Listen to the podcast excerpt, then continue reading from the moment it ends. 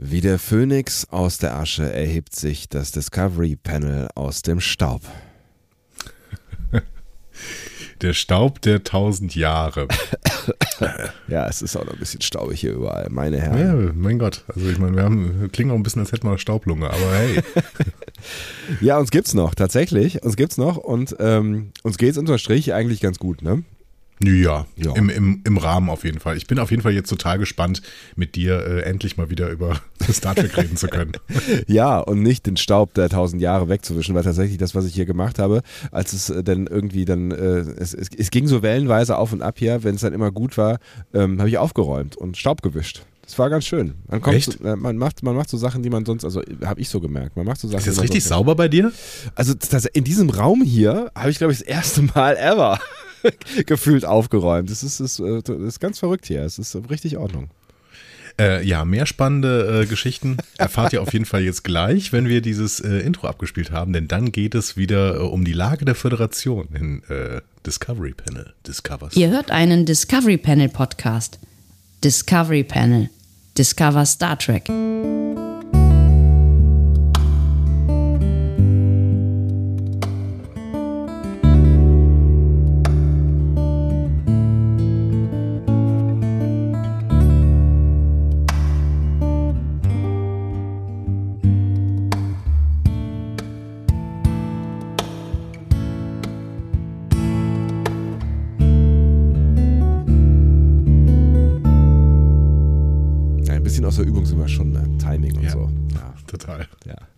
Müssen wir nochmal irgendwie, da arbeiten wir nochmal dran.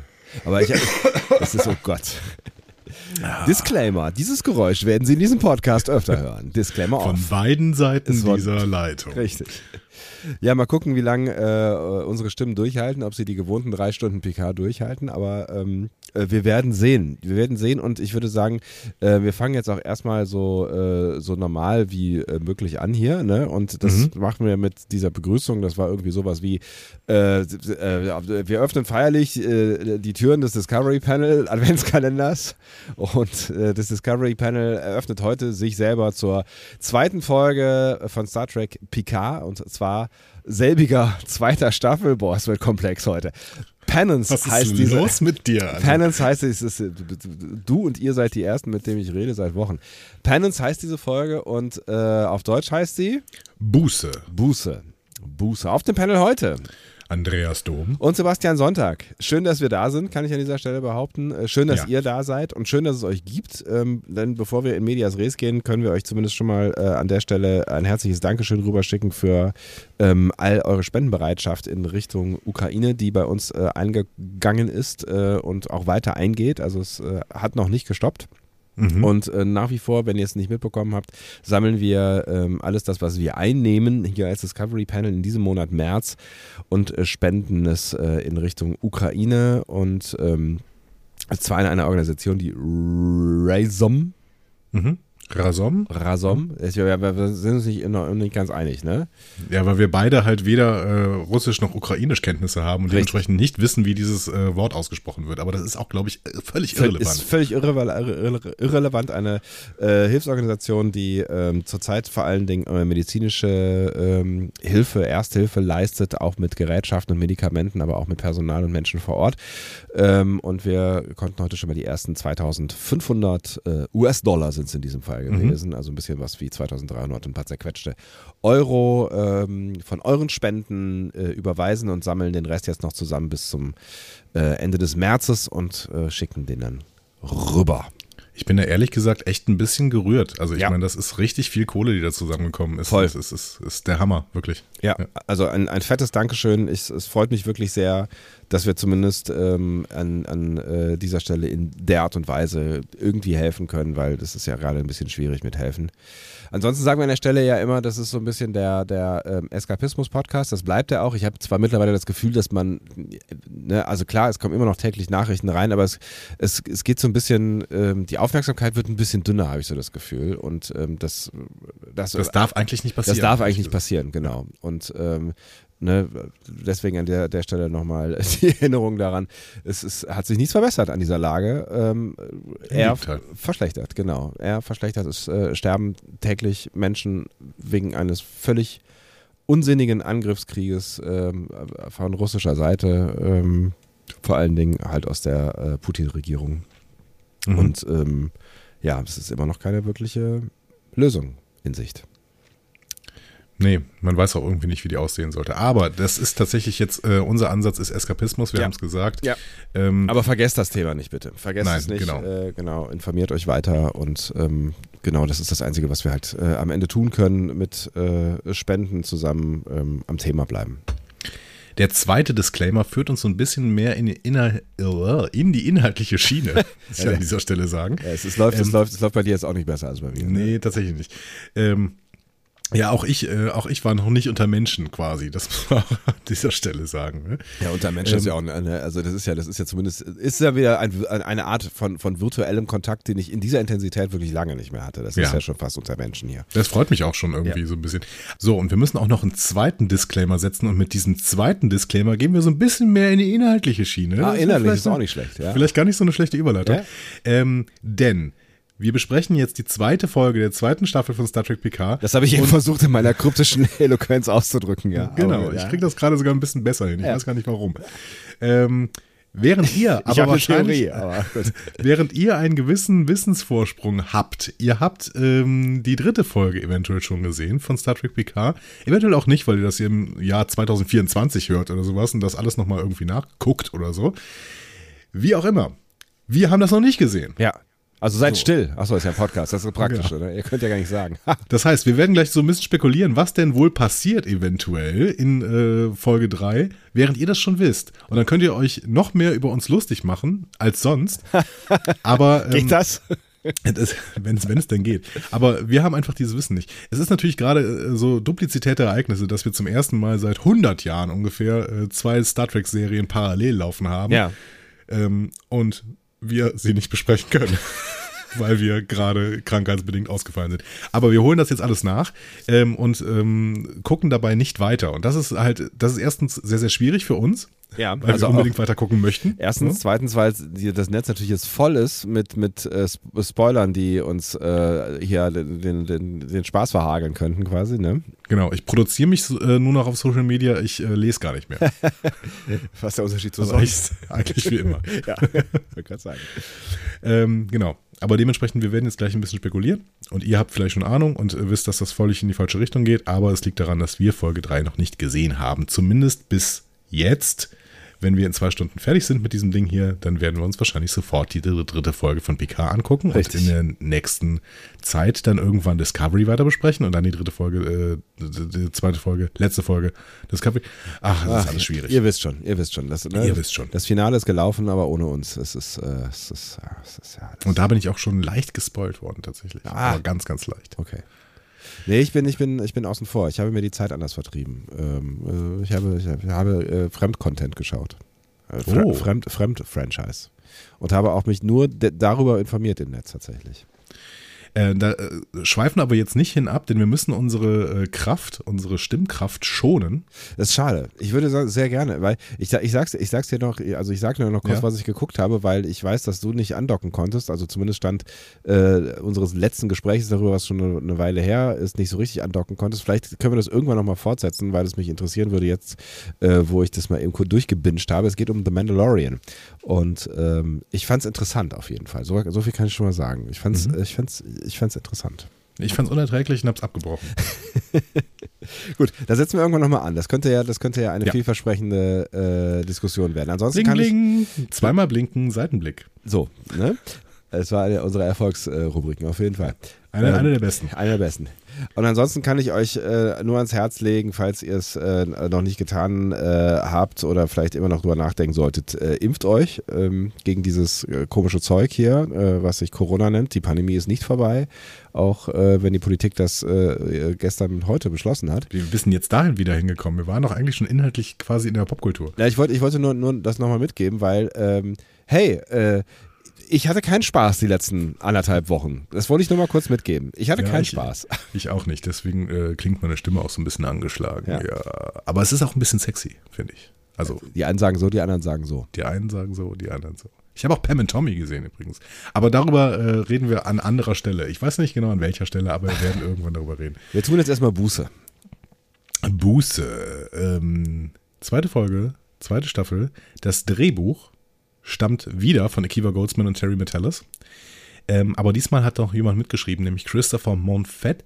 Und es gibt einen ähm, Story-Credit für Michael Chabon. Ach, guck mal einer an.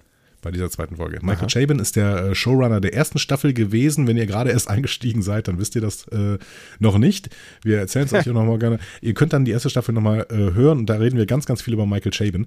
Ähm, jetzt hat er hier einen Credit bekommen, das erklärt auch so ein bisschen seine Rolle irgendwie. Wir haben uns in der letzten Woche die Frage gestellt, was Chabon eigentlich noch mit dem Writers Room zu tun hat. Ja, also er schreibt da offensichtlich irgendwas. Jetzt wissen wir, er schreibt irgendwie noch dabei. Ja. Ähm, wie gesagt, der einzig neue Name in dieser Woche ist Christopher Monfett. Der ist auch Supervising Producer.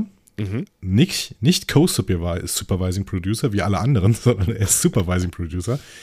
Und der hat einen ganz interessanten Werdegang. Der Mann war nämlich Unterhaltungsjournalist, also sowas wie du. Äh. ah, ja. Rede weiter. Ähm, Christopher Monfett hat bei äh, so IGN geschrieben, ja. zum Beispiel, ist dann ins Fiction-Fach gewechselt und hat Comics für IDW geschrieben ähm, und dann unter anderem auch am Hellraiser-Franchise gearbeitet das wohl relativ stark gefeiert wird. Ich habe keine Ahnung von Comics, ähm, aber Hellraiser soll richtig, richtig gut sein. Keine ja, Ahnung. Habe ich auch keine Ahnung von. Also ich habe, also du hast, du hast keine Ahnung von. Machst du nicht einen Podcast über Comics? Nee, ich mache einen Podcast über das MCU, das Marvel Cinematic Universe. Ah, Cinematic heißt, äh, das ist auf jeden Fall schon äh, auf, die, auf die Leinwand gebracht worden, das Comic. Genau, ja, genau. Alles klar. Ja, ja, ja.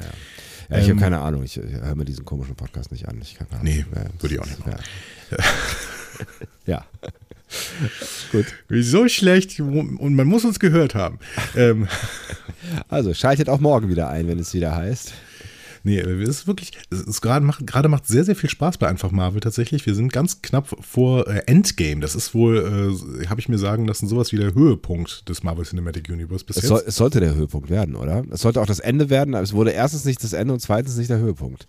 Ich weiß nicht. Mehr darüber wird mir äh, Arne erzählen am nächsten Mittwoch, wenn es wieder heißt Marvel Cinematic Universe, äh, Marvel ist Marvel Mittwoch bei Einfach Marvel. Schalten Sie wieder ein. Wie oft kann man ähm, Marvel in einem Satz sagen? Ja, ich, äh, das ist eine Challenge. Christopher Monfett äh, schreibt seit 2016 auch fürs Fernsehen.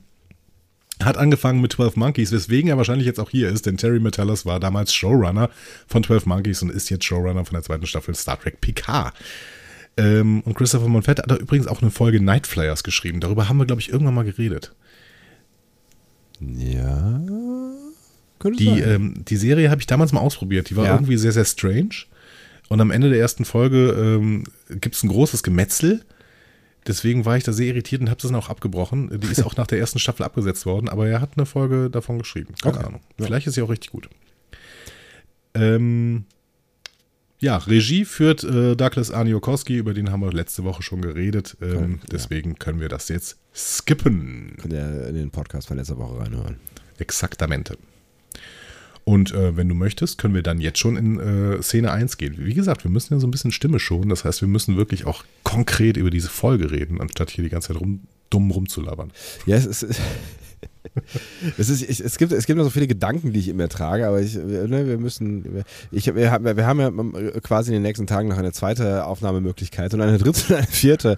Ich äh, versuche mir noch ein paar Gedanken aufzusparen ähm, für eine der nächsten Folgen. Du hast ja recht, äh, wir können froh sein, wenn wir performancemäßig durchhalten bis ans Ende dieser Folge.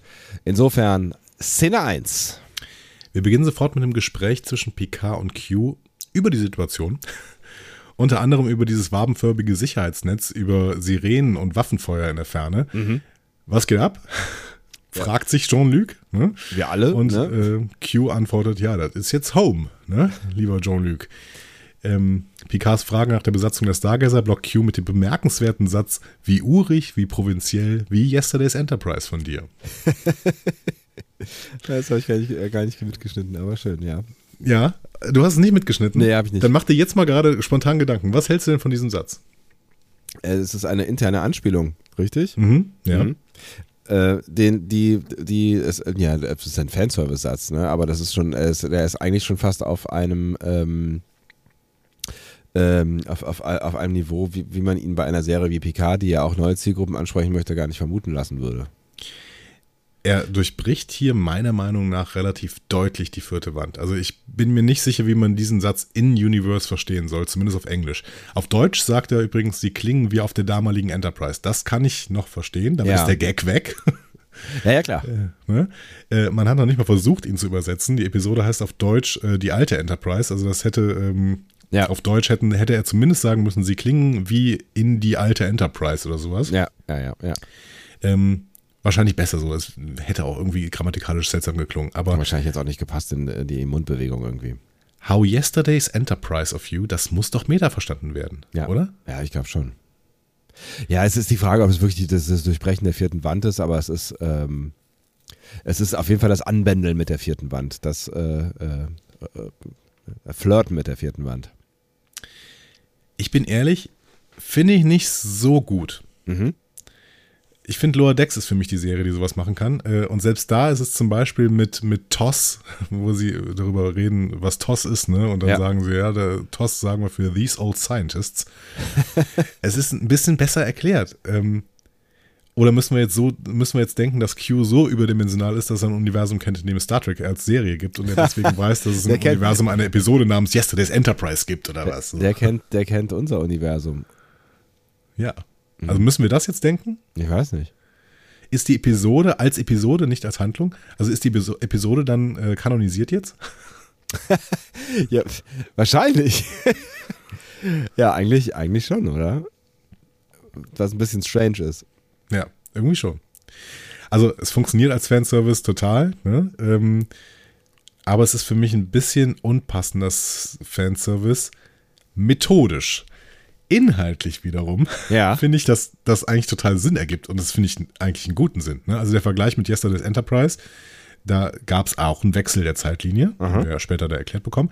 Ähm, und da gibt es aber trotzdem eine Enterprise mit so ein paar kleinen Unterschieden. Ne? Tascha Ja lebt noch, wir sind im Krieg mit den Klingonen und sowas. Ne? Mhm. Ähm, und hier ist die Zeitlinie halt so stark verändert, dass wir gar nicht von der Crew der Stargazer reden müssen. Dementsprechend inhaltlich finde ich diesen Satz total wichtig und gut. Ja, absolut. Aber, aber er ist halt methodisch, er durchbricht so ein bisschen die vierte Wand. Und das, ich weiß nicht, ob das, ob ich das cool finde. Ich muss nochmal drüber nachdenken, weil ich es tatsächlich nicht mitgeschnitten habe. Ich muss mal drüber nachdenken, ähm, ob ich das cool finde. Also wenn es jemand machen dürfen sollte, dann auf jeden Fall maximal Q, weil ähm, der steht halt über allem. Der, von mir aus kann der auch mal über, also so äh, äh erster Eindruck, von mir aus kann der auch mal über ähm, ähm, über wirklich allem stehen. Mhm. Aber es dürfte halt nicht, es darf halt nicht, äh, also ich, es wäre halt komisch, wenn, wenn Riker es jetzt machen würde oder so. Es gab Leute, die das bei Twitter verglichen haben mit, ähm, ja, wir gucken im Endeffekt Star Trek in Star Trek Folgen. Ne? Also, ähm, wie zum Beispiel in Talas 4 Tabu, ne? wo ja. wir den, wo wir äh, quasi den ersten Piloten gucken. Ja, ne? ja, ja. Oder, oder in Shades of Grey, wo wir die ganze Zeit alte, äh, alte Schnipsel sehen, während äh, Riker auf dem, auf dem, Krankenbett liegt oder sowas. Ja, ich ja. finde, das ist immer noch ein bisschen was anderes. Ja, finde ich auch. Ja. Ist es auch, ist es auch, ja. Bin ich sehr, sehr gespannt, was ihr äh, dazu sagt. Wir gehen aber mal weiter in die Handlung, ne? weil dieses Gespräch wird ja noch, wird uns noch ein bisschen begleiten, habe ich das Gefühl. ja. Picard will wissen, was Q getan hat für mich klar. Er muss ja jetzt davon ausgehen, dass Q das war, ne, ja. was hier passiert. Und ähm, ob Q das war, das müssen wir uns gleich auch nochmal ein bisschen im Hinterkopf halten. Ne? Ja. Zu diesem Zeitpunkt habe ich, ja. hab ich das auf jeden Fall auch nicht ausgeschlossen, dass Q das jetzt war, was hier gerade passiert. Nee, ähm, nee, nee. Also, also ne, das ist halt die Frage, also ne, was Q war. Also, ne, also vielleicht hat, also die Frage ist halt, äh, an welchem an welcher Stelle ist Q eingegriffen? Also es hätte ja auch sein mhm. können, dass Q quasi da äh, bei dieser First Contact Situation, naja, First Contact, aber bei dieser, dieser asylsuchenden Situation am Ende der letzten Folge äh, quasi irgendwann ähm, rettend eingegriffen ist und gesagt hat, so Leute, äh, bevor ihr jetzt hier weitermacht, mhm. ähm, äh, rette ich euch mal aus dieser Situation heraus und mache euch mal kurz die Alternativen klar. So. Ja. Genau, und da müssen wir ein bisschen beobachten, was ist Qs Rolle. Ich finde, dass hier uns hier Hinweise gesetzt werden. Und der erste Hinweis ist dann im Prinzip äh, in Qs Antwort. Ja. Der sagt dann mäßig sarkastisch, ach, das ist so menschlich von dir. Ne? Da zeigt man dir eine Welt, die du selbst geschaffen hast. Und dann wird man gefragt, was man getan hat. Ne? Also, erster Hinweis: Picard selbst hat diese Welt geschaffen, beziehungsweise die Menschen ne? ja. oder die Menschheit. Das ist an dieser Stelle noch nicht ganz klar. Ja, ist nicht ganz klar und es ist halt auch nicht, ne, ist natürlich klar irgendwie immer, es geht ja, es geht ja jetzt die ganze Zeit irgendwie darum, was Menschsein ausmacht. Ne? Das ist ja, mhm. ne, das ist ja auch das, das Thema äh, gewesen der ursprünglichen, ne, also von Mission Farpoint im Prinzip ja auch schon, ne, von, ne, wo, wo Q ja noch ähm, versucht hat zu verstehen, was die Menschheit am Ende bedeutet und wie so ein Volk mhm. von so komischen Barbaren, die im Zweiten Weltkrieg und bla und so, ne, warum die überhaupt ähm, lebens- oder liebenswert sein können. Und das ist ja im Prinzip jetzt die Fortsetzung so ein Stück weit davon und die Frage, ähm, was, was steckt alles in uns? Und offensichtlich steckt das, was wir da jetzt sehen, auch in dem Picard irgendwo drin. Ja, total spannender Gedanke, den wir vielleicht gleich, wenn wir drinnen sind, nochmal ein bisschen überlegen ja. müssen. Ne? Also was das eigentlich für Auswirkungen hat, ja. quasi. Ja. Ne? Ähm, Picard wird jetzt richtig sauer, der hat nämlich nicht richtig zugehört, habe ich das Gefühl. Ne? Der ist irgendwie im Modus ne, und fragt, äh, fragt dann, ob Q es denn irgendwann satt hat, mit dem Leben anderer zu spielen. Er sagt dann auch, ich bin nicht mehr dein Bauer und ähm, Q sagt dann, äh, ja, Picard, unterschätzt dich mal nicht. Du bist nicht nur eine Figur auf dem, äh, auf dem Brett, ne? Du bist das äh, Brett selbst, auf dem das Spiel gespielt wird, ne? Und Picard ist völlig im Modus, hört überhaupt nicht mehr zu ja. und sagt dann auch, ja, aber ich bin viel zu alt für deinen, deinen Bullshit. Ja. Ne? Ja, ich damit, meine, triggert er, damit triggert er übrigens seine innere Mariner. Ne? Die hat in Veritas äh, in der ersten Staffel von äh, Lower Decks zu Q auch gesagt, hat, äh, dass sie keine Zeit für den Q-Shit hat. Aber äh, ganz ehrlich, ich kann es ja auch ein Stück weit verstehen. Ich meine, ne, äh, äh, Q ist Picard halt wirklich jahrelang hart auf den Sack gegangen und wenn er dann noch vielleicht noch ein paar Folgen Voyager gesehen hat, dann spätestens dann musste, kann ich total verstehen, dass, dass, er, dass er auch erstmal so reagiert und ähm, es waren ja auch oft genug blöde Spielchen so, ne? Ja. ja. Natürlich mit dem Ziel und mit, mit, einer, mit, einem, mit einem tieferen, was auch immer im besten Falle so. Aber, Aber ich finde es spannend, dass Q an dieser Stelle ja schon ähm, ähm, Hinweise gibt und Picard ihm wirklich nicht zuhören kann. Kriegt er nicht hin. Nee. Und, und er ist ja, der, tatsächlich ist er konstruktiver als sonst. Ne? Also er ist immer noch ja. irgendwie der, der, das Q-Arsch, was man, was man so von ihm kennt, aber er ist, er ist durchaus konstruktiv, ja. Ja. Q kommentiert dann relativ spöttisch, ne, so, ja, wie unfair war die Zeit, äh, ne, und ähm, du hast so viele Falten bekommen und so viele Enttäuschungen erlebt, ne. Ähm, Picard möchte dann, dass Q auf den Punkt kommt. Ich denke so, hm, hör ihm doch zu. So, ne? ja. Ja, und dann fängt Q fast an zu zittern und wird immer härter und sagt dann in relativ poetischen Worten, okay, dann komme ich zum Punkt, ne. Bislang war ich nur eine Naht in der Wunde, ne. Ja. Ähm, und Picard bemerkt dann, Q geht's offensichtlich nicht gut. Mhm. Und dann schnips Q und bringt sie zu Picard nach Hause. Bevor wir jetzt weitergehen, was haben wir hier schon gelernt? Eigentlich doch, dass Q selbst ebenfalls betroffen ist von dem ganzen Irrsinn, in den sich die Welt verwandelt hat, oder? Entweder das Ja, entweder das oder das, das ist herausgelöst davon jetzt irgendwie nochmal, äh, dass, dass Q sich quasi nochmal eine letzte Mission gesetzt hat oder nochmal bei einer letzten Mission, weil vielleicht auch er mittlerweile, ähm, weiß ich nicht, vielleicht gibt es irgendeine Krankheit, die die Qs mittlerweile erwischt oder sowas und mhm. ähm, äh, sein Zustand hat nichts mit, äh, mit, mit dieser Realität zu tun, sondern ist vielleicht Auslöser dafür, dass er sich jetzt nochmal einschaltet. Maybe. Aber ich habe wirklich das Gefühl, es ist nicht Q, der hier das ausgelöst hat. Das ist eher ja. Picard oder vielleicht die Überheblichkeit der Menschen, die Q ja immer angemahnt hat. Ne? Ja, ja. Die hier diese Zeit so verändert hat, äh, wie sie halt ist. Ne?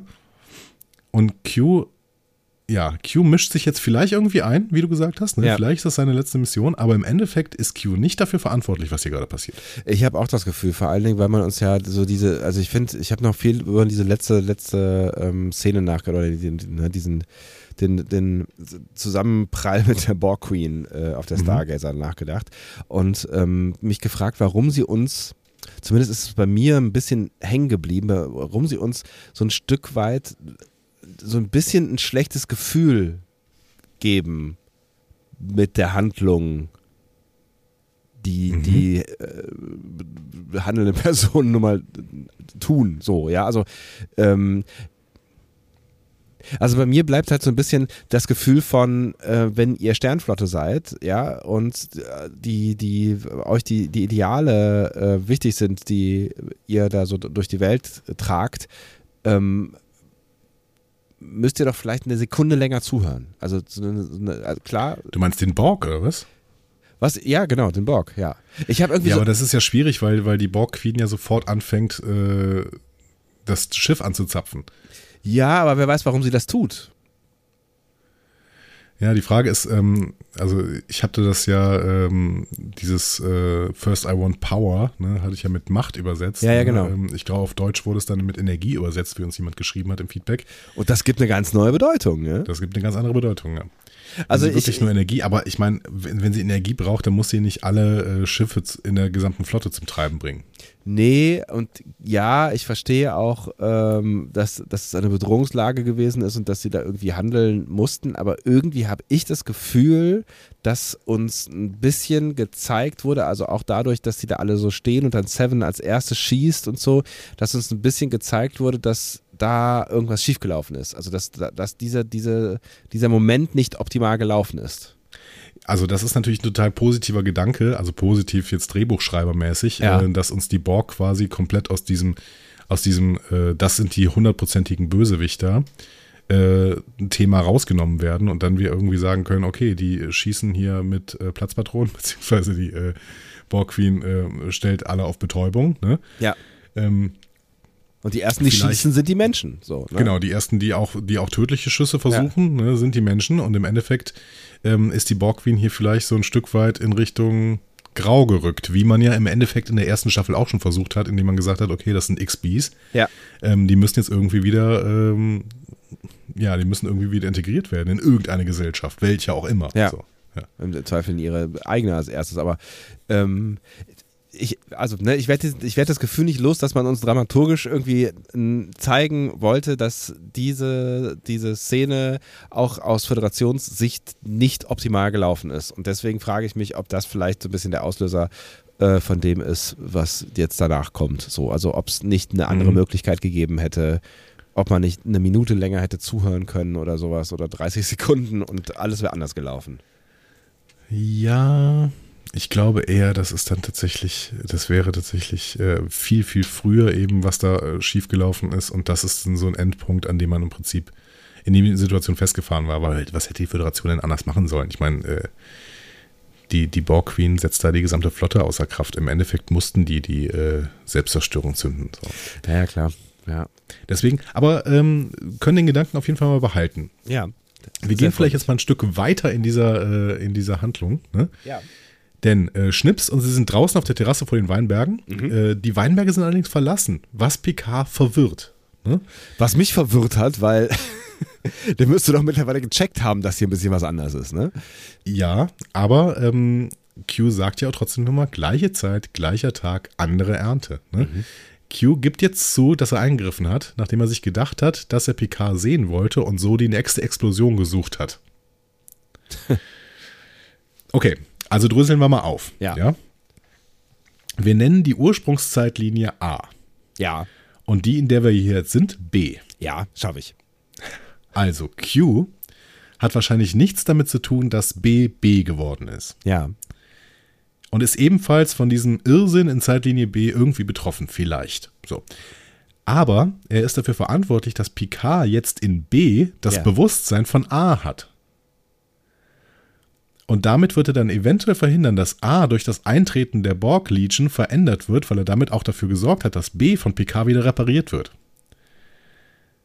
Also wird B wieder zu A. Ja. Also könnte es zumindest durch diese Handlung. So, Stand jetzt ist Q also mehr Lösung als Problem. Ja, Stand jetzt würde ich das auch so sehen. Ähm, äh, ja, was natürlich auch, das könnte natürlich auch sein, haben wir schon mal drüber nachgedacht, äh, ob, de, ob das Q-Continuum von den Borg assimiliert werden könnte?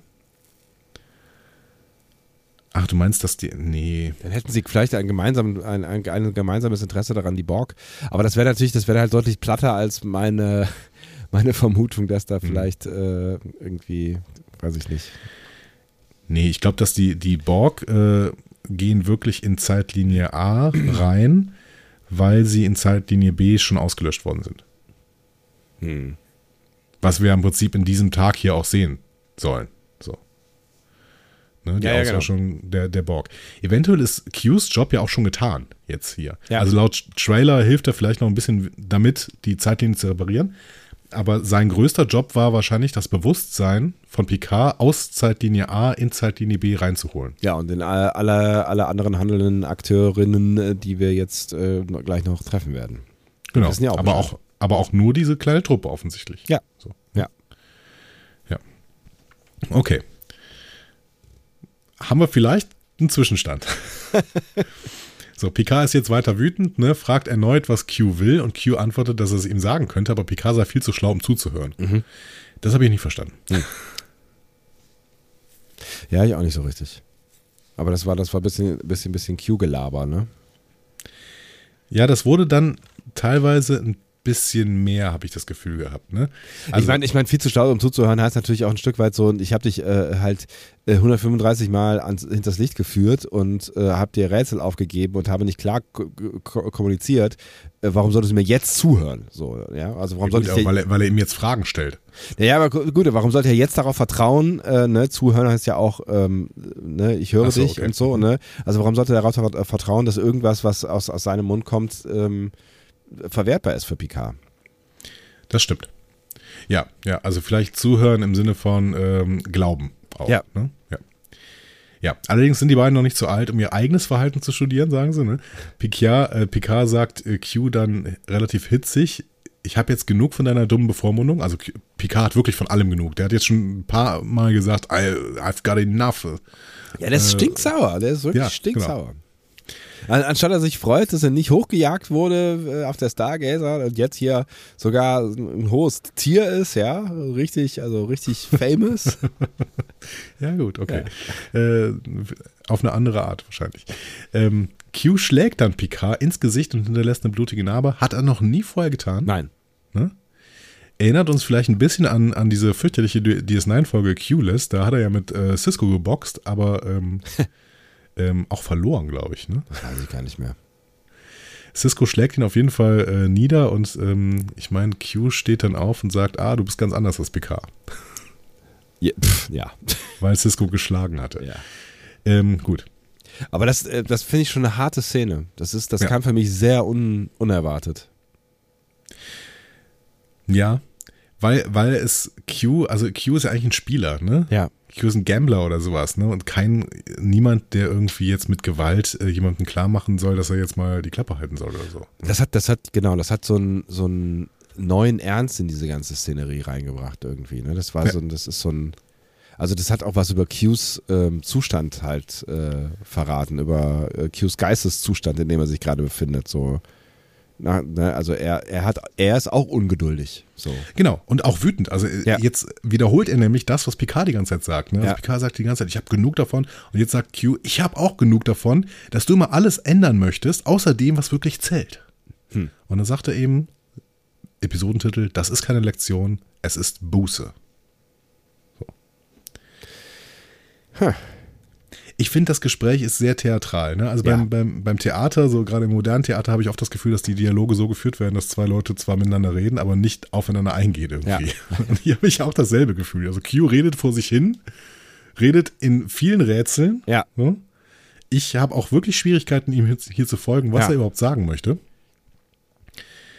Wenn, dann, wenn ich das deuten soll, und das ist ja irgendwie unser Job hier, dann äh, möchte Q Picard hier schon mal darauf vorbereiten, dass es an ihm liegt und in seiner Natur, dass er das geworden ist, was er in dieser Timeline ist. Und das hattest du ja eben auch schon mal angesprochen. Ja, Ne? ja, ja, genau. Das ist nun mal auch irgendwie richtig. Ne? Also wenn er sich in dieser Timeline so entwickelt hat, dann war das auch zum Zeitpunkt der Trennung ne, dieser beiden Timelines in ihm drin Ja. Offensichtlich ist jeder Mensch ja zu einem großen Teil Produkt seiner Umwelt. Ähm, die Moral kommt dann vielleicht nicht komplett von innen, könnte man sagen. Ja, ja, also ich, ich glaube, ne, und es steckt ja auch immer irgendwie alles an Anlage in uns, ne? Also ich meine, äh, alle, alle, guten und bösen Seiten irgendwie, das, das, die, die, das die Menschlichkeit ausmacht. Und aus irgendwelchen Gründen ähm, schafft es halt die meisten Menschen irgendwie ein halbwegs regelkonformes, äh, moralisch integres Leben zu führen. meinst du, du hättest zu einem Massenmörder werden können? Oh, das ist eine schwierige Frage. Ich habe ähm, mal mit einer ähm, Profilerin ähm, gesprochen, mit mehreren Menschen über, über ähm, ähm, wirklich Mörder und Sexualstraftäter äh, mhm. gesprochen und sowas. Ähm,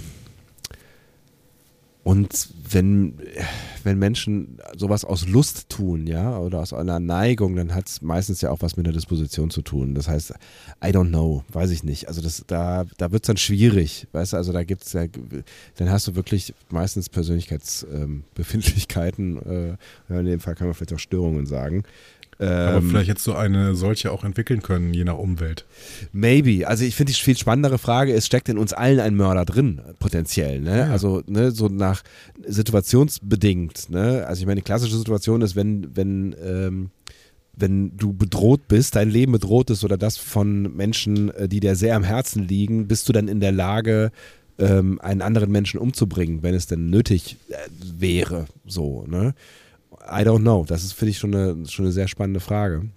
Weil das ja so viel Gewalt in, in uns äh, freisetzen muss, äh, von der ich zumindest nicht weiß, ob sie in mir steckt. Ja, es ist, ähm, ja, es ist spannend. Ne? Also es gibt ja auch dieses Stanley Prison Experiment oder Milgram Experiment, in dem dann einfach so äh, Experimente, in denen getestet wird, ähm, zu was Menschen in der Lage sind. was auch wieder mit Umwelt, äh, Umfeld zu tun hat. Ne? Also genau, also ähm, auch mit dem Setting. Ne? Genau, also äh, das sind, das sind so äh, Experimente, entweder was passiert, wenn Menschen Macht übereinander haben oder was passiert, wenn ähm, Menschen in autoritären Strukturen sind äh, und diese autoritären Strukturen gegen ihr Gewissen äh, sprechen. Vielleicht auch gerade relativ, re äh, relativ relevant, wenn man Weltpolitik sich anschaut. Ja. Ähm, sind Menschen dann dazu in der Lage, ähm, einfach autoritären Anweisungen Folge zu leisten. So. Auch wenn das im Widerspruch zu ihrem Gewissen steht. Ne?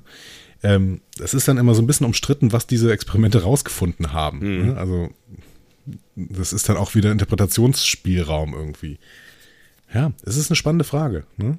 Es ist eine mega spannende Frage. Ne? Ähm, wahrscheinlich auch eine Frage, mit der sich Philosophie irgendwann mal auseinandergesetzt hat, ne? aber äh, vor allen Dingen eine, eine psychologisch, Psycholo Psychologie. Äh, genau, genau, psychologisch interessante ähm, Frage, weil es halt im Prinzip darum geht, was, ähm, ja, was, was am Ende in uns steckt und wie viel ähm, unser Umfeld ausmacht, Erziehung und äh, solche Sachen. Ne? Mhm. Ja. Und das Schöne ist, dass äh, uns äh, diese Folge irgendwo ein, ja, einen Anker gibt, ne? Und, und uns irgendwie eine Theorie äh, vorsetzt. Ne? Also in Picard steckte auf jeden Fall nicht nur der ähm, große Humanist, ja. den er in Zeitlinie A, äh, der in Zeitlinie A geworden ist, sondern offensichtlich auch dieser blutrünstige General, äh, der hier geworden ist in Zeitlinie B. Ne, wobei es halt ne, immer, immer ein bisschen schwieriger ist als ne, diese, diese beiden glänzenden oder dunklen Seiten, die uns ja gerade präsentiert werden, das was ja sehr comichaft oder ne, filmisch äh, mhm. äh, dargestellt ist, weil ich glaube, jeder Charakter, also auch jeder äh, glänzende Humanist, wobei das bei Picard ja ein Stück weit gezeigt wird, dass der auch ne, Schwierigkeiten hat äh, mit, mit mhm. gewissen Situationen und Dingen, aber ich glaube auch jeder, ähm, jeder erstmal auf den ersten Blick gut äh, funktionierende Charakter hat äh, dunkle Orte, an, an denen er war. So. Ja, und die Frage ist natürlich, ob dieser General, den wir ja niemals kennenlernen, ob der eventuell auch ähm, helle Orte hat. Ja, quasi, ne? genau. Ja. Gut. Wir gehen mal in die Handlung zurück. Ne? Q schnipst mit den Fingern, der Plattenspieler in der Nähe beginnt zu spielen. Wieder Edith Piaf mit Je ne regrette rien. -huh. Dann fragt er, ob Picard der Himmel hier gefallen hat. Ne? Mhm. In äh, seiner Timeline, erklärt Q, hat die Menschheit halt einen Weg gefunden, den Planeten zu retten, den sie ermordeten, aber in dieser Zeit hielten sie die Leiche nur am Leben. Klimawandelreferenz hier, oder was? Aber ja, auch, keine Ahnung, habe ich auch nicht so ganz gecheckt, aber äh, war, war mein erster Gedanke, ja. ja. Aber gut, es liegt ja auf der Hand, das, ne, ja. Ja, aber ich finde es äh, schön, dass wir in der, in der Haupttimeline von Star Trek äh, hier nochmal gesagt bekommen, äh, bekommen, dass der Klimawandel in den Griff bekommen, bekommen wurde. Ja. Boah, das war grammatikalisch völliger Unsinn, was ich ja gerade gesagt habe. Ja, aber es ist, ist rübergekommen. Es ist rübergekommen, was du sagen wolltest. Und mit der Stimme klang es gut, ne? Ja, voll gut. Mit der Stimme geht alles an hier. So, Schnips. Und wir sind im Haupthaus. Ne? Ähm, da sehen wir ängstlich aussehende Romulaner. Die putzen gerade. Ja. Q fragt sarkastisch, wie das Paradies ohne Personal geführt werden könnte. ähm, und ähm, warum sie für Hilfe bezahlen müssten, wenn sie doch außerirdische Sklaven hätten. Picard sagt, nein, das würde ich niemals tun. Ne? Und Q lacht und sagt, solche moralischen Überzeugungen äh, sind der Luxus der Sieger. Wow. Also moralische Überzeugungen sind der Luxus der Sieger, das ist schon richtig harter Stoff. Ne? Das, ja, das ist so richtig Jordan Peterson-Shit. Also das ist so richtig ekelhaft. Das ist, das, es gibt tatsächlich Menschen, die heute so reden und das ist so, ah, ah, ja, ja. Aber ja, aber ich meine, er will ja an der Stelle auch provozieren. Ne? Er will auch den, ne, den, den, äh, wo wir eben beim Humanisten waren, äh, in Picard ähm, provozieren an der Stelle, ne? Ja, und ich meine, wenn wir so ein bisschen über unsere Welt nachdenken und über das, was wir gerade so äh, tun in unserer Welt, dann ist das halt, ähm, ja, es ist leider irgendwie wahr. Ja. Und es gibt dann auch irgendwie in, in Realpolitik Leute, bei denen man sagen, ja, wir können uns Moral halt gerade nicht leisten. Und das ist. Äh, ja, schwierig. Das, das tut mir wirklich in der Seele weh. Ja. So. Und deswegen, ich finde das gerade so hochaktuell, diesen Satz, deswegen ja. ist der so, der ist in meinen Kopf gerammt worden wie ein Schwert und ich habe irgendwie, ach, ich musste anhalten. ähm, und konnte dann irgendwann aber wieder weitergucken. Mhm. Picard betritt sein Arbeitszimmer da der nächste Episodentitel, der gedroppt wird von Q, er äh, sagt, als Picard eintritt, Through a Mirror Darkly. Mhm. Das war aber jetzt nicht äh, zwangsweise vierte Wand durchbrochen. Ne? Der äh, Spruch beruht auf einem Bibelzitat aus dem ersten Gründerbrief. Mhm. In der äh, St. James-Übersetzung sagt Paulus da: For now we see through a glass darkly. Mhm. Warum erzähle ich das? Weil Picard das selbst in Nemesis zitiert. Ah, was? Und Through a Mirror Darkly ist dann äh, tatsächlich die ähm, Abwandlung für die Mirror-Episode von Enterprise. Aha. Ja. Also ähm, hier können wir tatsächlich noch äh, ja, verstanden. das als auch, auch als In-Universe-Abwandlung von einem, einem Picard-Spruch selbst, mhm. den Q natürlich kennt, weil Q kennt alles, ähm, sehen. Ja. Ja, Picard ist angewidert. Er sieht eine Sammlung von Waffen, verschiedene außerirdische Spezies, äh, denen er die offensichtlich abgenommen hat, mhm. und eine Reihe von Schädel. Ähm, vielleicht erzähle ich dir erstmal, was wir hier alles sehen ja. in diesem, in diesem äh, Zimmer. Ich war darauf gefasst. Wir sehen erstmal eine kardassianische Rüstung. Mhm. Ähm, DS9-Style, zumindest sehr ähnlich. Ähm, wurde aber tatsächlich auch zum allerersten Mal gar nicht in DS9 gezeigt, sondern in TNG natürlich, weil mhm. da die Cardassianer eingeführt worden sind in Chain of Command. Mhm. Ne, wir erinnern, there are four lights. Mhm. Ähm, mindestens. Äh, so. Wir sehen die klingonische Fackelträgerrüstung. Woher kennen wir die? Äh, die klingonische Fackelträgerrüstung. Äh, ja. Der Fackelträger, der Torchbearer. Irgendwas klingelt da, aber nicht laut genug, dass, dass da mehr, mehr kommt. Ein klingonischer Fackelträger kam bis jetzt nur ein einziges Mal in Star Trek vor.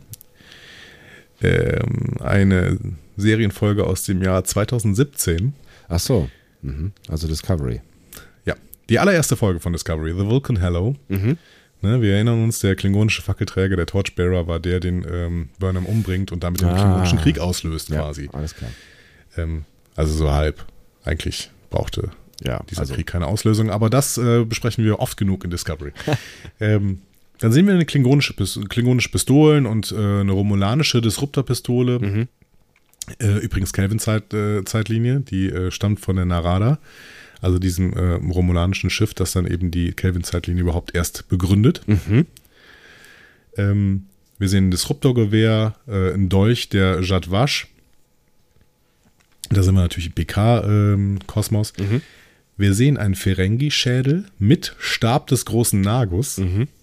Da müssen wir denken, wer war denn der letzte große Nagus, den wir kennengelernt haben? Zack. Falsch. Ach. Ach, Wer ist, wer ist denn noch gleich Nagus danach geworden? Das war doch irgendein Bekannter, oder? Mhm. Das war nicht Rom. Oh, doch. War es Rom? 2375, der letzte große Nagus, den wir kennenlernen, äh, war Rom. Ach, krass. Wir sind allerdings jetzt 26 Jahre danach. Also es kann ja. durchaus auch ein anderer großer Nagus äh, sein als Rom. Aber ähm, der war tatsächlich der letzte, den wir kannten. Hm. Also sollen wir jetzt davon ausgehen, dass es Rome ist? Ich weiß nicht, das wäre irgendwie traurig. Ja, irgendwie schon. ja. Ähm, wir sehen einen Borgschädel. Ähm, wir sehen drei Schädel, zu denen wir gleich noch kommen. Die schieben wir mal kurz ein Stück nach hinten. Ja. Ähm, zwei relativ, zwei relativ wenig identifizierbare Schädel. Das ist möglicherweise, das ist das eine ein Gorn mit so einem krummen Dolch darunter und das andere ist vielleicht Spezies 8472. Mhm. Da ist so ein Katar drunter. Ähm, keine Ahnung, also das ist, äh, wäre dann eine Voyager-Anspielung. Ist nicht hundertprozentig klar. Wobei Jörg Hillebrand hat es garantiert identifiziert, aber ähm, belassen wir es mal dabei. Wir sehen noch eine kardassianische Phaser-Pistole, eine bajoranische Phaser-Pistole, eine Remana-Disruptor-Pistole, ne? mhm. kann nur aus Nemesis stammen. Mhm. Ne? Eine Jemadar äh, Plasma-Pistole, eine Sternenflotten-Phaser aus der TOS-Ära, mhm. äh, ein Sternenflotten-Phaser äh, aus Final Frontier. Ähm, und dann dieses riesige Bild, ups, äh, dieses riesige Bild äh, über dem Kamin, ja. ein Porträt der CSS World Racer. Also nicht Stargazer, sondern World Racer. Mhm. Ähm, wobei das tatsächlich ein Galaxy-Class-Schiff ist. Also es ist, sieht zumindest so aus, ne? Also es ist ein Kriegsschiff, sieht ja. ein bisschen aus wie so eine böse Galaxy-Class. Ja. Ne? Ähm, wir hatten das ja schon mal im Trailer analysiert. Das, das Schiff äh, wurde tatsächlich vom Designer der USS Titan entworfen, ne, von mhm. äh, Sean Turango. Das Bild selber hat äh, Tuyet Fanti Mach gemalt. Mhm ähm, basierend auf einer Illustration von Laurent Ben Mimoun. Also das, warum ich das alles weiß, weil Twitter äh, ne, die Stelle ist, in der Dave Blast, der Produktionsdesigner, ähm, das alles postet und dann auch in Konversationen tritt mit den Leuten, die das gemacht haben und die auch irgendwie nochmal verlinkt, verlinkt und sowas. Das finde ich ganz, ganz großartig. Ziemlich also cool, folgt ja. alle Dave Blast äh, auf Twitter, das macht sehr, sehr viel Spaß. Ähm, ja, wir sehen da noch so ein äh, Jemadar Katakin, ein bajoranisches Phasergewehr, einen klingonischen Beldrick. Also alles Mögliche, was es irgendwie in der Star Trek-Geschichte gab, ist hier tatsächlich nochmal als Waffe am Start. Q identifiziert drei Schädel. Mhm. Erstens. Guldukat, mhm. hingerichtet in den itischen Wäldern nach einem höllischen Kampf um die Einnahme der kardassianischen Hauptstadt äh, und tatsächlich in dieser Zeitlinie der Grund für Picards Golemkörper. Mhm. Ja. Spannend die Info ja noch, dass Picard jetzt auch hier einen Golem-Körper hat. Zweites, ähm, General Martok im Kampf getötet, mhm. nachdem ein biotechnologisch hergestellter Virus Kronos dezimiert hatte, mit, also an der Statue, beziehungsweise an diesem, an dieser Stele hängt dann noch so ein Dekadat-Tak-Dolch. Dekatak, Dekatak. So, okay. Ähm, ich kann es nicht aussprechen. Das klingt, das klingt wundervoll. Zuletzt, Sarek enthauptet auf den Stufen der Vulcan Science Academy vor seiner Frau und seinem Sohn. Ja, harter Tobak.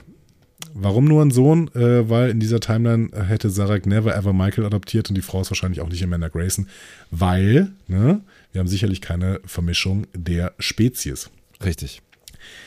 Was hältst du jetzt von dieser Szene? Von dieser im Speziellen oder dieser ganzen vor, vorangegangenen Szenerie?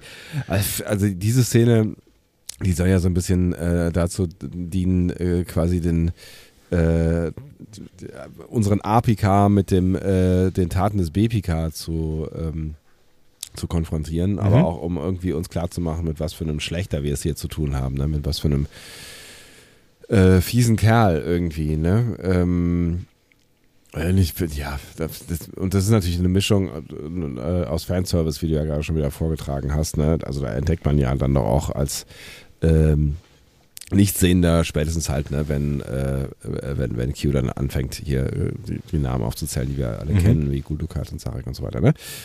Ähm, ja, aber für mich hat es am Ende jetzt irgendwie nur, nur äh, unterstrichen, ähm, dass Picard hier äh, ein, ein echter Bösewicht zu sein ähm, scheint.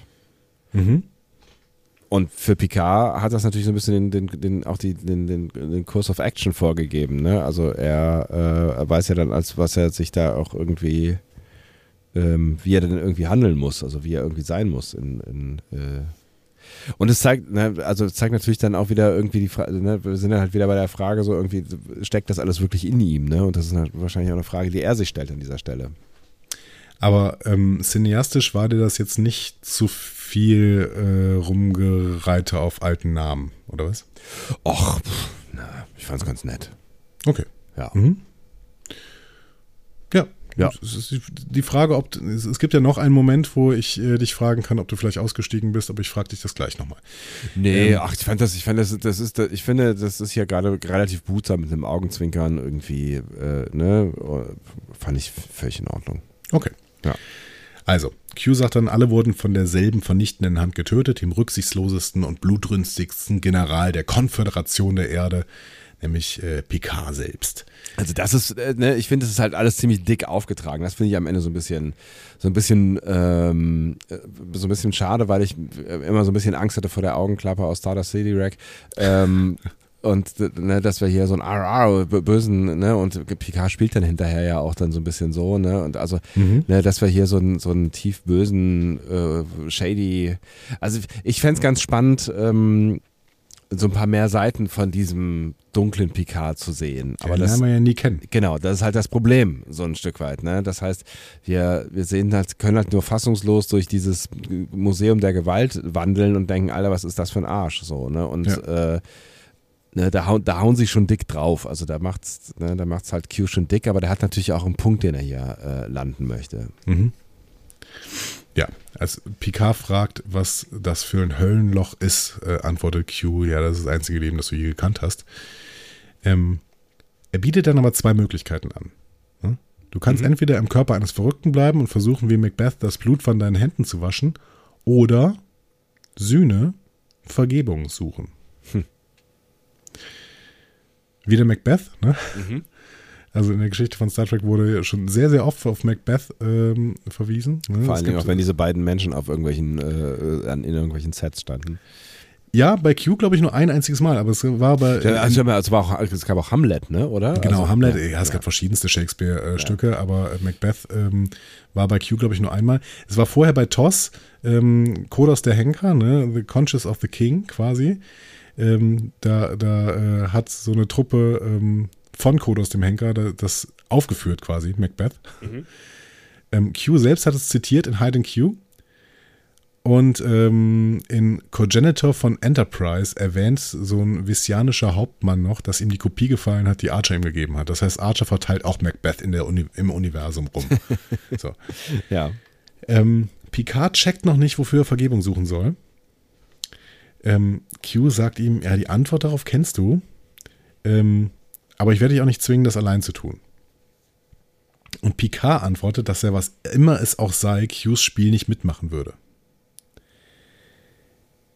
Und ich muss sagen, ja, das Gespräch war verwirrend. Ich habe es ja eben auch schon gesagt. Aber Picard hätte doch hier aus dem Subtext zumindest schon mal herauslesen können, dass das hier kein Spiel von Q ist, oder? Aber ich glaube wirklich, ähm, ne, wie du es eben so schön be beschrieben hast, der war in seinem Film so, der war in seiner ich habe keinen Bock auf deine Spielchen-Q-Nummer und hat äh, Q auch nicht richtig zugehört. Und wenn man Q nicht richtig zugehört hat, dann kann man halt auch einfach äh, nur Q-Blabla hören und vielleicht noch saurer werden. Und ähm, dann kann ich schon ein Stück weit nachvollziehen, ne, dass, dass er irgendwann sagt, so, ey, ja, okay, ich habe verstanden, deinen Punkt verstanden. So, aller, äh, ne, es gibt alle möglichen Seiten in uns und äh, vielleicht gibt es auch irgendwie Dark Places, äh, die so hätten werden können, wenn irgendwas anders gelaufen ist, aber ähm, lass mal gut sein jetzt. Bring mich nach Hause. Äh, Das heißt, er hat, der, meinst du, er hat da wirklich drauf äh, gehofft, dass jetzt äh, der Schnips bald kommt und äh, Picard ist wieder in einer anderen Zeitlinie? Na, es ist ja schon passiert. Es ist ja alles schon passiert. Ja, Er hat sich zu dem Borg hingeschnipst und wieder weggeschnipst. Ja, aber wenn er jetzt in die andere Zeitlinie geschnipst wird, dann ist er ja tot. Ja, ist ein Punkt. Oder Picard glaubt, dass auch diese Legion von Q kommt. Das kann natürlich sein. Keine Ahnung, wir können ja nicht fragen, das ist das Problem. Ja, vor allen Dingen, weil er jetzt auch weg ist. Ne? Picard redet da noch, ja, ich mache bei deinem Spiel nicht mit und dann ähm, tritt dieser Synth ein, Ja. äh, HW, und sagt, soll ich jetzt auf die Bezeichnung Q antworten? so.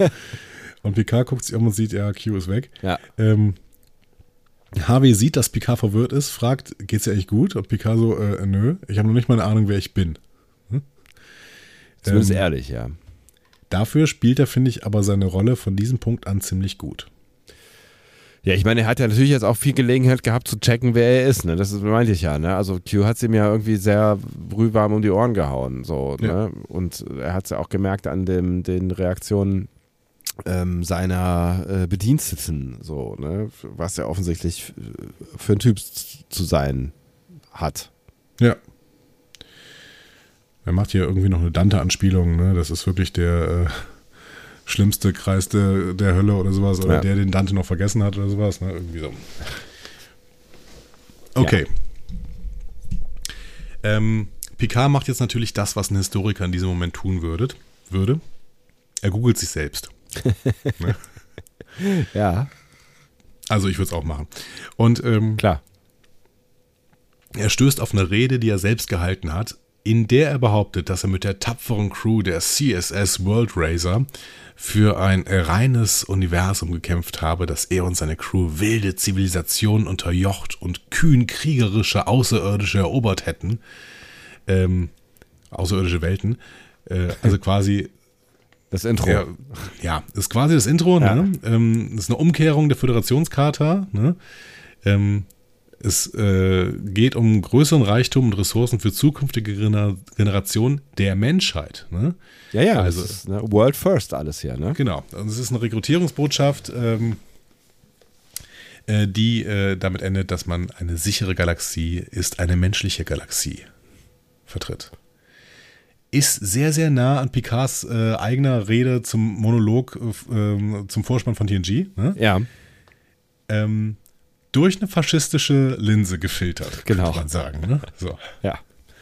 Ja. Ähm, okay. Ergibt total Sinn. Ähm, Harvey bringt ihm noch eine Tasse Kaffee, die er angewidert wegstellt. Und hier muss ich wirklich intervenieren. Ja. Wollen die uns damit sagen, dass Kaffee ein Faschistengetränk ist? Und Tee das Forscher-Elixier? Frag mal Fidel Castro. Also in meiner Erfahrung sind Kaffeetrinker eigentlich immer die besseren Menschen.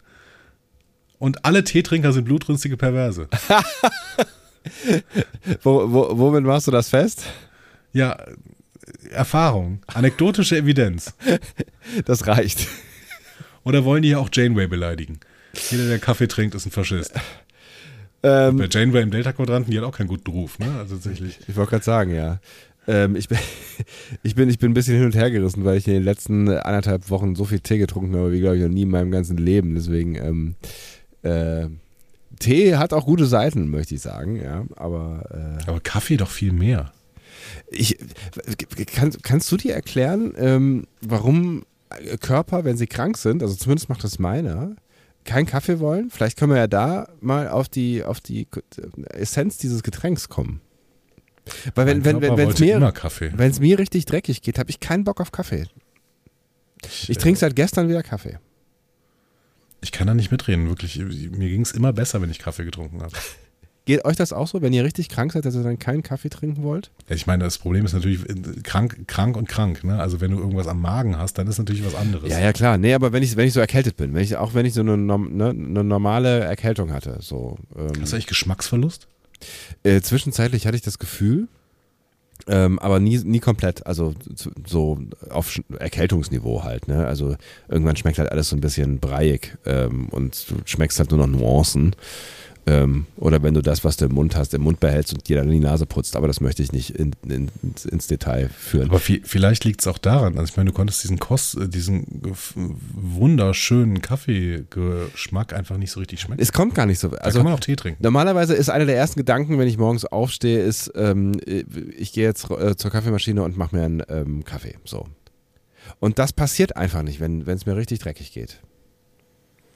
Das finde ich sehr seltsam. Ihr müsst das mal in die äh, Nachrichten, äh, wie heißt das Ding nochmal, Kommentarspalte. Ja. Schreibt da mal rein. Schreibt in die Kommis! Wie ihr das haltet mit dem Kaffee und äh, Krankheit. Also ich muss immer Kaffee trinken. Es geht mir viel besser, wenn ich Kaffee trinke. Immer.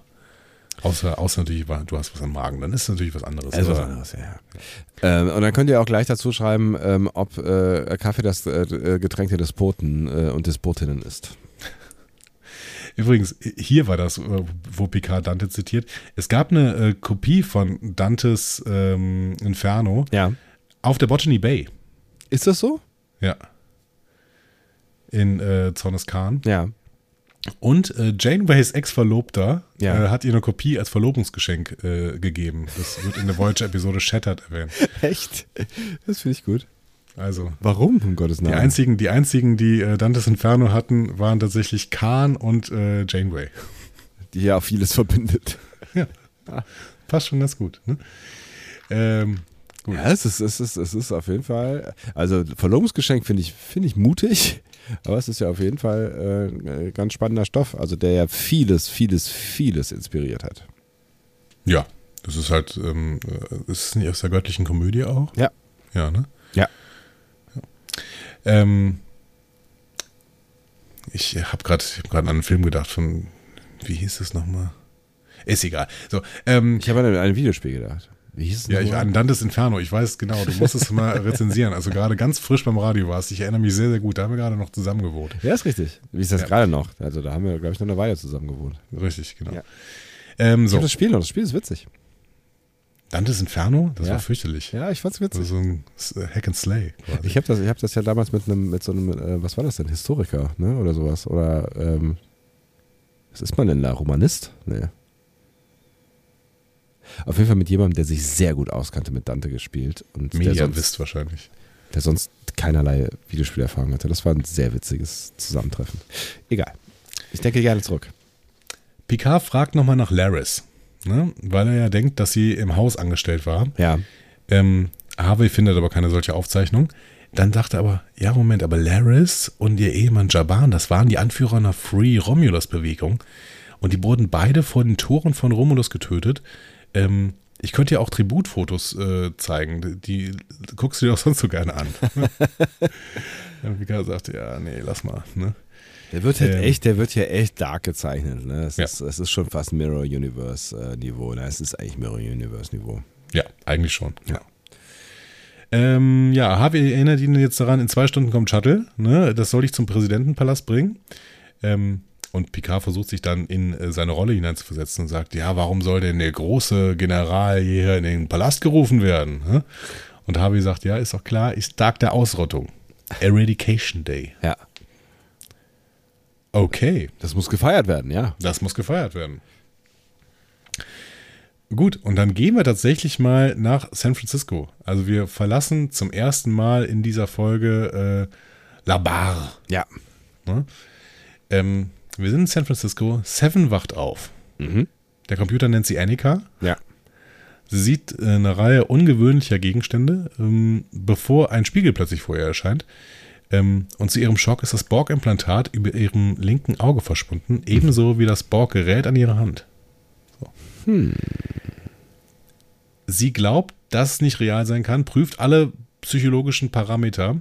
Was sie sehr, sehr borkisch äh, darstellen lässt, ne? Absolut. Ähm, und dann zeichnet sie etwas auf den Spiegel. So, wir haben keine Ahnung. Hm? Sie hat da irgendwas auf den Spiegel gezeichnet und ähm, das war offensichtlich ein mathematischer Insider-Gag, äh, den wir aber natürlich nicht verstanden haben, Natürlich nicht, ja. weil wir doof sind. Naja, also doof ist, aber wir sind jetzt nicht. Also ich bin jetzt auch kein, kein Mathe-Feind, aber wir sind jetzt nicht die großen Mathe-Leuchten. Ich habe dann natürlich äh, einen, einen äh, Joker gezogen ne? und ich habe äh, kurz mit äh, Dancing Vulcan drüber gesprochen. Ihr erinnert euch, wir hatten mal mit Dancing Vulcan eine Sonderfolge gemacht zum Universalübersetzer. Ja. Ähm, war das ein Universalübersetzer? Ja. Ich glaube ja, ne? Ja. So, und ähm, Dancing Vulcan ist aber auch äh, Mathematikerin. Und ähm, sie hat mir das dann versucht zu erklären. Und ich habe das nicht verstanden. Dann habe ich doch gesagt, hör mal, kannst du das nicht einfach in einer Audiobotschaft, dann muss ich es nämlich nicht verstehen, dann können die Leute da andocken, was du erzählst. ähm, und jetzt haben wir eine Audiobotschaft. Genau. Spielen wir sie einfach ab, oder? Es ist das erste Mal, dass wir Feedback zur Folge in der Folge abspielen können, weil wir so unfassbar langsam sind. Beim, weil, ja, aber gut. ne? Neue, neue Mittel, neue Wege und so weiter. Das äh, ist die Nachricht. Hallihallo und Jolantro, hier ist Dancing Vulcan. Mir ist in der letzten PK-Folge die Gleichung aufgefallen, die Seven da anschreibt. Das ist nämlich nicht irgendeine Gleichung, sondern die sogenannte Eulersche Identität. Und die gilt als eine der schönsten Gleichungen überhaupt, weil sie fünf der berühmtesten Zahlen miteinander verbindet. Das sind unter anderem die Eulersche Zahl e, die imaginäre Einheit i, Pi, die Kreiszahl, 1, die neutrale Element der Multiplikation und die 0, das neutrale Element der Addition dass sie da insgesamt die Gleichung e hoch i Pi plus 1 ist gleich 0 hingeschrieben hat. Ist die Frage, was soll denn e hoch i Pi bitte sein? Man kennt vielleicht noch e hoch x aus der Schule, so als e-Funktion. Ähm, da kam man dieses komische i nie vor. i ist die Wurzel aus minus 1. Wer schon mal Wurzel aus minus 1 in den Taschenrechner eingegeben hat, wird vermutlich eine Fehlermeldung bekommen haben, weil man tatsächlich in den reellen Zahlen, mit denen wir sonst so arbeiten, keine Wurzeln aus negativen Zahlen ziehen kann. Was machen die MathematikerInnen? Funktioniert nicht, also denken wir uns Zahlen aus, mit denen es funktioniert, die sogenannten komplexen Zahlen. Und die erweitern unsere sonstige Zahlengerade zu einer Zahlenebene, dass man da immer das mit zwei Koordinaten darstellen kann, welche Zahl man meint. Entweder so oder mit x- und y-Koordinate, wie man es so von Koordinaten kennt, oder man macht es über die sogenannten Polarkoordinaten, den Radius und den Winkel, in dem es angegeben ist. Und genau das macht e hoch i Pi. Da ist die gedachte 1 davon. MathematikerInnen sind ein bisschen schreibfaul. Eine gedachte 1 als Faktor lässt man gerne mal weg. Ähm, also Radius 1 und Winkel oben ist das Pi, ähm, das Bogenmaß für 180 Grad. Und wenn man das an der x positiven x-Achse anfängt abzutragen, landet man genau auf der negativen x-Achse, eine Einheit von der, vom Ursprung entfernt, also bei der minus 1. e hoch i Pi ist also gerade minus 1 und minus 1 plus 1 ist gerade 0. Eulersche Einheit funktioniert. Das war mein Wort zum Sonntag. Lebt lange und in Frieden und habt Spaß an Mathe. Bis dann, eure Dancing Walken. Okay, cool. In meinem Kopf hat irgendwann angefangen, so ein, so ein äh, kleiner Affe zwei Becken gegeneinander zu schlagen. Ach Ah, ich bin zu dumm für Mathe. Naja, es hat, es, hat, es hat nicht zu wirklich Mathe hat nichts, also natürlich hat Mathe irgendwie was, also es gibt Menschen, die haben, glaube ich, eine, eine, eine gewisse Gabe, was mathematische Zusammenhänge angeht. Aber Mathe hat vor allen Dingen auch viel mit Fleiß zu tun. Und uns fehlt hier an dieser Stelle, das müssen wir mal ganz klar sagen, Wissen. Also das ist Wissen, das wir, glaube ich, auch mal irgendwie irgendwann, also ich zumindest mal in der Schule slash Uni äh, gehabt habe. Also ich glaube, ich hätte das vor ein paar Jahren mal verstehen können ähm, oder zumindest grob nachvollziehen können. Ähm, und wahrscheinlich können das auch viele von euch, aber das ist einfach Wissen, was, was in meiner Welt zumindest nicht mehr vorkommt und das äh, dann halt irgendwie verloren geht. Ne? Was ich jetzt aber nicht ganz verstanden habe, ist das denn ein Test, ob sie träumt? Oder ist das ein Test, ähm, ob sie diejenige ist, die sie, also ob ist es ein Identitätstest? Weil wenn das Ding heißt Eulersche Identitätsgleichung, klingt das so, als könnte man damit seine Identität feststellen. Das wäre psycho äh, philosophisch sehr interessant, aber ich glaube, das geht nicht. Ich glaube, darum geht es tatsächlich auch nicht. Ich glaube, es geht, es geht so ein bisschen darum, ob, äh, ob, äh, weiß ich nicht, ob die Naturgesetze noch funktionieren, also ob eine mathematische Gleichung noch funktioniert, also ob man die aufschreiben kann und dann nicht alles zerspringt oder so. Ich weiß es nicht genau. Und ist das beim Traum? Stimmt, da habe ich mal irgendeine Theorie gehört, dass wenn man irgendwas aufschreibt und dann wegguckt und dann wieder hinguckt und wenn das dann äh, immer noch da steht, dann träumt man nicht.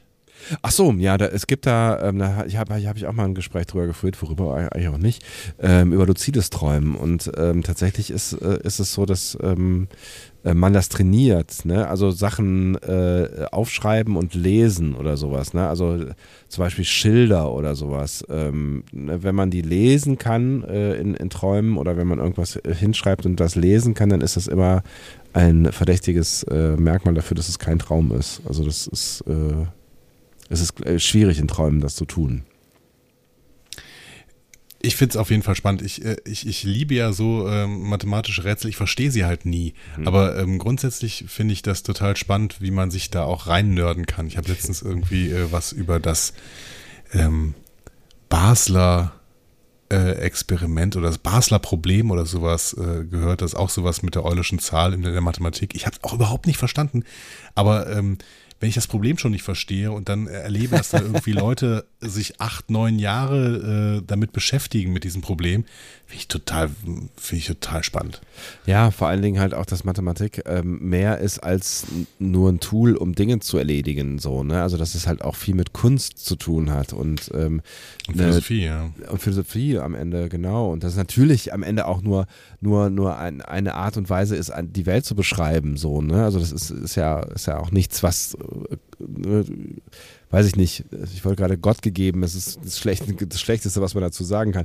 Aber ne, was, was einfach da ist, ne, das haben wir Menschen uns ja auch einfach überlegt, das ist ja ein Konstrukt so und das ist ein Hilfsmittel, ne? Und äh, ich finde, das macht es Ja. am Ende so spannend. Ja. Ja, auch nicht vollständig, glaube ich, ne? Irgendwie.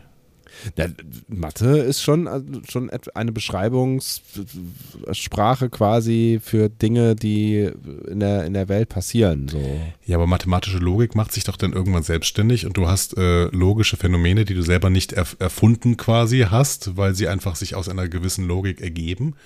Ähm, Klar. die Ja, du dann ja. neu entdecken musst. Das heißt, im Prinzip ist es ja dann doch irgendwas, was, äh, was schon besteht. Deswegen schicken wir doch mathematische Formeln auch äh, ins All oder sowas. Ne? Ja, ja, ja, klar. Äh, Aber das ist, es ist am Ende ja, also es ist, es ist ja nicht aus sich heraus, also es ist ja nicht irgendwo gewachsen an einem Strauch oder so. Also, weißt du, was ich meine? Also, aber es ist schon da. Es ist in der Welt. es gibt in der Welt äh, überall mathematische Zusammenhänge, ja. Und Ja. Mathematik ist unsere Art und Weise, damit umzugehen. Mhm. Das ist eine interessant, interessante Art, das auszudrücken. Wie sagt ihr das denn, ihr Mathematikerinnen und Mathematiker? Oh, da schreibt schon jemand. das ging Hm. schnell. Ja. Äh, Es ist, auf jeden Fall, es ist auf jeden Fall mega, mega spannend, weil es einfach auch so viel gibt, was, was, ich, äh, was ich nicht verstehe. Ich habe letztens ein, ein Gespräch geführt über Pi, wo wir gerade hier bei, ne, Pi hat ja hier auch eine Rolle gespielt, also die Kreiszahl. Und äh, das, das, ist, das ist so, das geht so endlos lang in die Geschichte zurück und wie lange man schon Pi kennt und äh, Ja, das ist auch übrigens Teil des, des Basler Problems. Dass irgendwann hat man dann gefunden, dass Pi irgendwas, äh, Pi da eine Rolle spielt und alle so, wow, warum das denn? Das war ganz schön. Ähm, ja. Es ist, ja, und das ist, ne, dann habe ich was, das erste Mal was über, oder weiß ich nicht, ob ich schon mal was davon gehört habe, ne, nur den Unterschied zwischen, äh, äh, oder ne, ein, ein Mathematikprofessor hat mir erklärt, was normale, also er hat es mir nicht erklärt, also er hat mir erklärt, warum er es mir nicht erklären kann, aber er hat versucht zu beschreiben, was normale Zahlen sind und dass die normalen Zahlen, mit denen wir so umgehen, nicht normale Zahlen sind, so. Also, alle Zahlen, die wir kennen, sind nicht normal. Fand ich schon sehr, Okay. fand ich schon sehr, sehr, äh, sehr, alle von der Begrifflichkeit sehr interessant. Aber gut. Ähm, Ist das nicht auch ein bisschen diskriminierend gegenüber äh, unseren Zahlen? ich bin mir nicht sicher. Ich weiß nicht, ob äh, normal sein äh, ein erstrebenswertes Ziel ist. Gehen wir einfach mal ein bisschen weiter, würde ich sagen. Ist der Vorspann eigentlich schon gewesen? Oder? ähm, kann sein, habe ich mir nicht aufgeschrieben. So. Ähm, also Seven prüft irgendwas mit der Eulerschen Gleichung. Ja. Ähm, Wahrnehmung funktioniert noch. Sie kann diese aromatische Kerze riechen, die kann die Hitze der Flammen spüren, sieht einen Ehering an ihrer Hand. Sie erkennt tatsächlich, äh, dass alles echt ist. Ja. Ne? Fragt sich aber, wie das möglich ist, weil sie ja gerade noch an Bord der Stargazer war. Ja. Äh, und die ja zerstört wurde. Wir dürfen das nicht vergessen. Ne? Also die Stargazer ist explodiert. Ja. Alle sind eigentlich tot. Ja. So. Zumindest in ihrer Perspektive irgendwie. Genau in dem Moment klingelt ihre Tür und sie denkt, es sei Ruffy. Mhm. Interessant. Weil es uns dann irgendwas über die letzten paar Monate sagt. Hm? Ja, also wenn, wenn quasi eine vertraute Person erwartet wird und das Ruffy ist, dann äh, genau. Ja, vor allen Dingen in ihrer Wohnung. Ne? Ja. Also. Stattdessen treten ein Mann in Uniform, der sie mit Liebes anspricht und anzeigt, dass er ihr Ehemann ist, Mhm. und ein männlicher Synth ein, ähm, um sich, äh, um äh, Seven auf den Tag der Ausrottung, auf die Zeremonie da vorzubereiten. Ähm, und sprechen sie dann mit, äh, also der Typ spricht sie mit Frau Präsidentin an. Ups. So. Mehrere interessante Gedanken an dieser Stelle, beziehungsweise einer vor allen Dingen, muss Ja, ich sagen. ja. Ich finde es einen sehr interessanten Take, dass Seven hier verheiratet ist. Interessant, weil man dann länger drüber nachdenken muss, was ist denn eigentlich Sevens sexuelle Orientierung? Mhm. Wird uns hier jetzt gezeigt, dass sie eine homosexuelle Beziehung äh, in einem faschistoiden System nicht ausleben darf? Ist Seven überhaupt homosexuell? Was sagen wir dann über die Beziehung zu Chakotay in Voyager? Muss man es belabeln? Kann man natürlich auch fragen. Ne? Ist sie, liebt sie einfach die Menschen, die sie lieben mag? Ähm, ne, könnte man halt auch äh, so. Aber der, der, also ich finde, der einzige Gedanke, der natürlich ein Stück weit reizvoll wäre, ist, äh, ähm, dass, dass man uns hier vielleicht zeigen möchte, dass in einem faschistoiden System keine sexuelle Freiheit gelebt werden darf. Aber Mhm. dafür finde ich es nicht klar genug irgendwie. Ne? Also es wird ja jetzt nicht Dafür ist vielleicht Sevens äh, Orientierung auch nicht klar genug. Ne? Genau. Wobei es eventuell ja noch äh, thematisiert werden könnte, ne? weil äh, Ruffy hat das ja jetzt mitbekommen auch. Ja, ja, genau. Naja, mal gucken. Hm. Das wir mal ein bisschen im Auge behalten. Was hältst du von dem Darsteller des Magistraten, dieses ähm, Mannes von Seven? Irgendwie passt er nicht zu ihr, habe ich so gedacht. Also irgendwie ist das, ist das schon ziemlich Wurst irgendwie, ne? Aber äh, ähm, ja, er macht seinen Job ja ganz gut. Ich finde, er sieht äh, spontan sehr, sehr böse aus. Ja. Mir hat er eigentlich ganz gut gefallen, Ja. also der Schauspieler. Und es gibt einen Fun-Fact zu dem Schauspieler. Mhm. Der Mann heißt äh, John John Briones. Aha. Und jetzt könnte es dir schon dämmern. Er hat was mit unserer äh, Hauptdarstellerin äh, zu tun. Mit, äh, Es ist tatsächlich der Vater von Ach. äh, Isa Briones. ist es so? Das ist Mhm. ja witzig. Finde ich auch ganz spannend. Das ja Also so der ist auch Schauspieler, ja? Also, Ja, ja, genau. Der ist Schauspieler. Mhm. Witzig. Wir hatten ja auch äh, von Isa Briones äh, bei der FedCon ähm, gelernt, äh, dass sie aus einer Schauspielerfamilie, Schauspielerinnenfamilie stammt. Siehst du, das Genau. habe ich schon wieder ver vergessen, aber da schreibt sie ja gerade. Hallo. Ich sollte vielleicht, vielleicht sollte ich das mal hier. Äh, Ich weiß nicht. Ja, ja, du, du, wichtige Dinge gehen vor. Das sind äh, völlig unwichtige Dinge. Das sind irgendwie meine Social Media Kontakte. ähm, Sorry an alle von euch, die Social Media Kontakt von Andi sind. Ähm, ich zum Beispiel.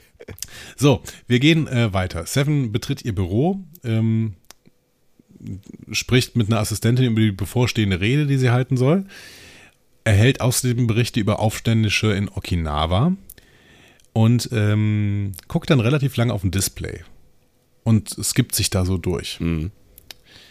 Auf Reddit ist dieses Display sehr, sehr lang analysiert worden. Das hat mir sehr gut gefallen. Ähm, es wird erwähnt, dass eine gefangene Starcorp-Kompanie den Auslöser für die Metreon-Kaskade hat. Die Metreon-Kaskade ähm, ist in Voyagers Episode Jetrel erwähnt worden. Das ist eine Waffe, die vom Hakonianischen Orden gegen den bevölkerten talaxianischen Mond Renax im Delta-Quadranten eingesetzt wurde. Wir erinnern uns, äh, das war ähm, die Heimatwelt, beziehungsweise der Mond der Heimatwelt von Nilix. Ja. Also, ähm, eine Waffe aus dem Delta-Quadranten quasi ähm, wird hier eingesetzt. Es soll wohl General Miles O'Brien als Feldoffizier im Krieg der Dominion-Allianz und Tasha Yar als Feldoffizier in der Andorianischen Rebellion gezeigt werden. Mhm. Habe ich nicht gesehen. Ja, es nicht. wurde aber auf Reddit mehrfach erwähnt. Hm.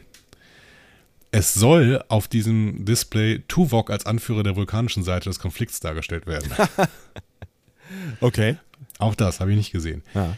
Ähm, was spannend, spannend ist allerdings der Planet. Ähm, es handelt sich um die vulkanische Front, das steht auch dabei, aber der Planet heißt Niva. Ach, okay. Ähm, was seltsam ist, ehrlich gesagt. Ja, voll. Weil Romulus scheint ja irgendwie noch zu bestehen. Und Niva heißt auch wirklich erst in der Zukunft. Ähm, keine Ahnung, warum da Niva steht. Seltsam auf jeden Fall, ja. Vielleicht auch ein Fehler. Hm. So, die PA sagt noch was während dieser Einsatzbesprechung. Das ist nicht untertitelt. Ähm, mit ein bisschen Liebe hört man den Satz, alle Schädelimplantate müssen gescannt werden, bevor dann ist irgendwas unwider, äh, Unverständliches, weil die da drüber reden. Ja. Und dann kommt der Satz, bitte melden Sie sich bei Dr. Bashir. Echt? Man braucht ein bisschen Liebe, um das so zu hören. Okay. Aber man könnte es zumindest hören. Das ist ein bisschen genuschelt. So. A lot of Fanservice. Vielleicht. Ja. So. Ähm, das Display zeigt auch so ein paar Bilder der Synth-Schiffe, die, bei, die beim Angriff auf den Mars damals verwendet worden sind. Ne? Ähm, es zeigt einen romulanischen Bird of Prey im Kampf mit einem Kaplan F-17 Speedfighter und einen Borgwürfel.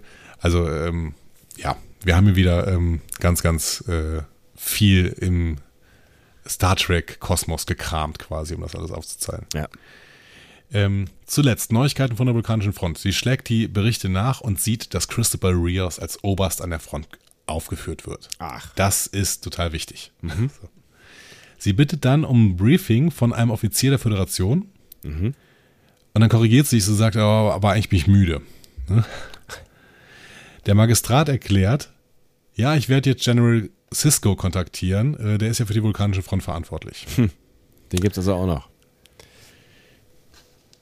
Was sagst du da zu, zu diesem Name Drop? Also jetzt, nachdem du mir die ganzen Name Drops hier genannt hast, äh, sind es ja schon ganz schön viele irgendwie. Aber ähm,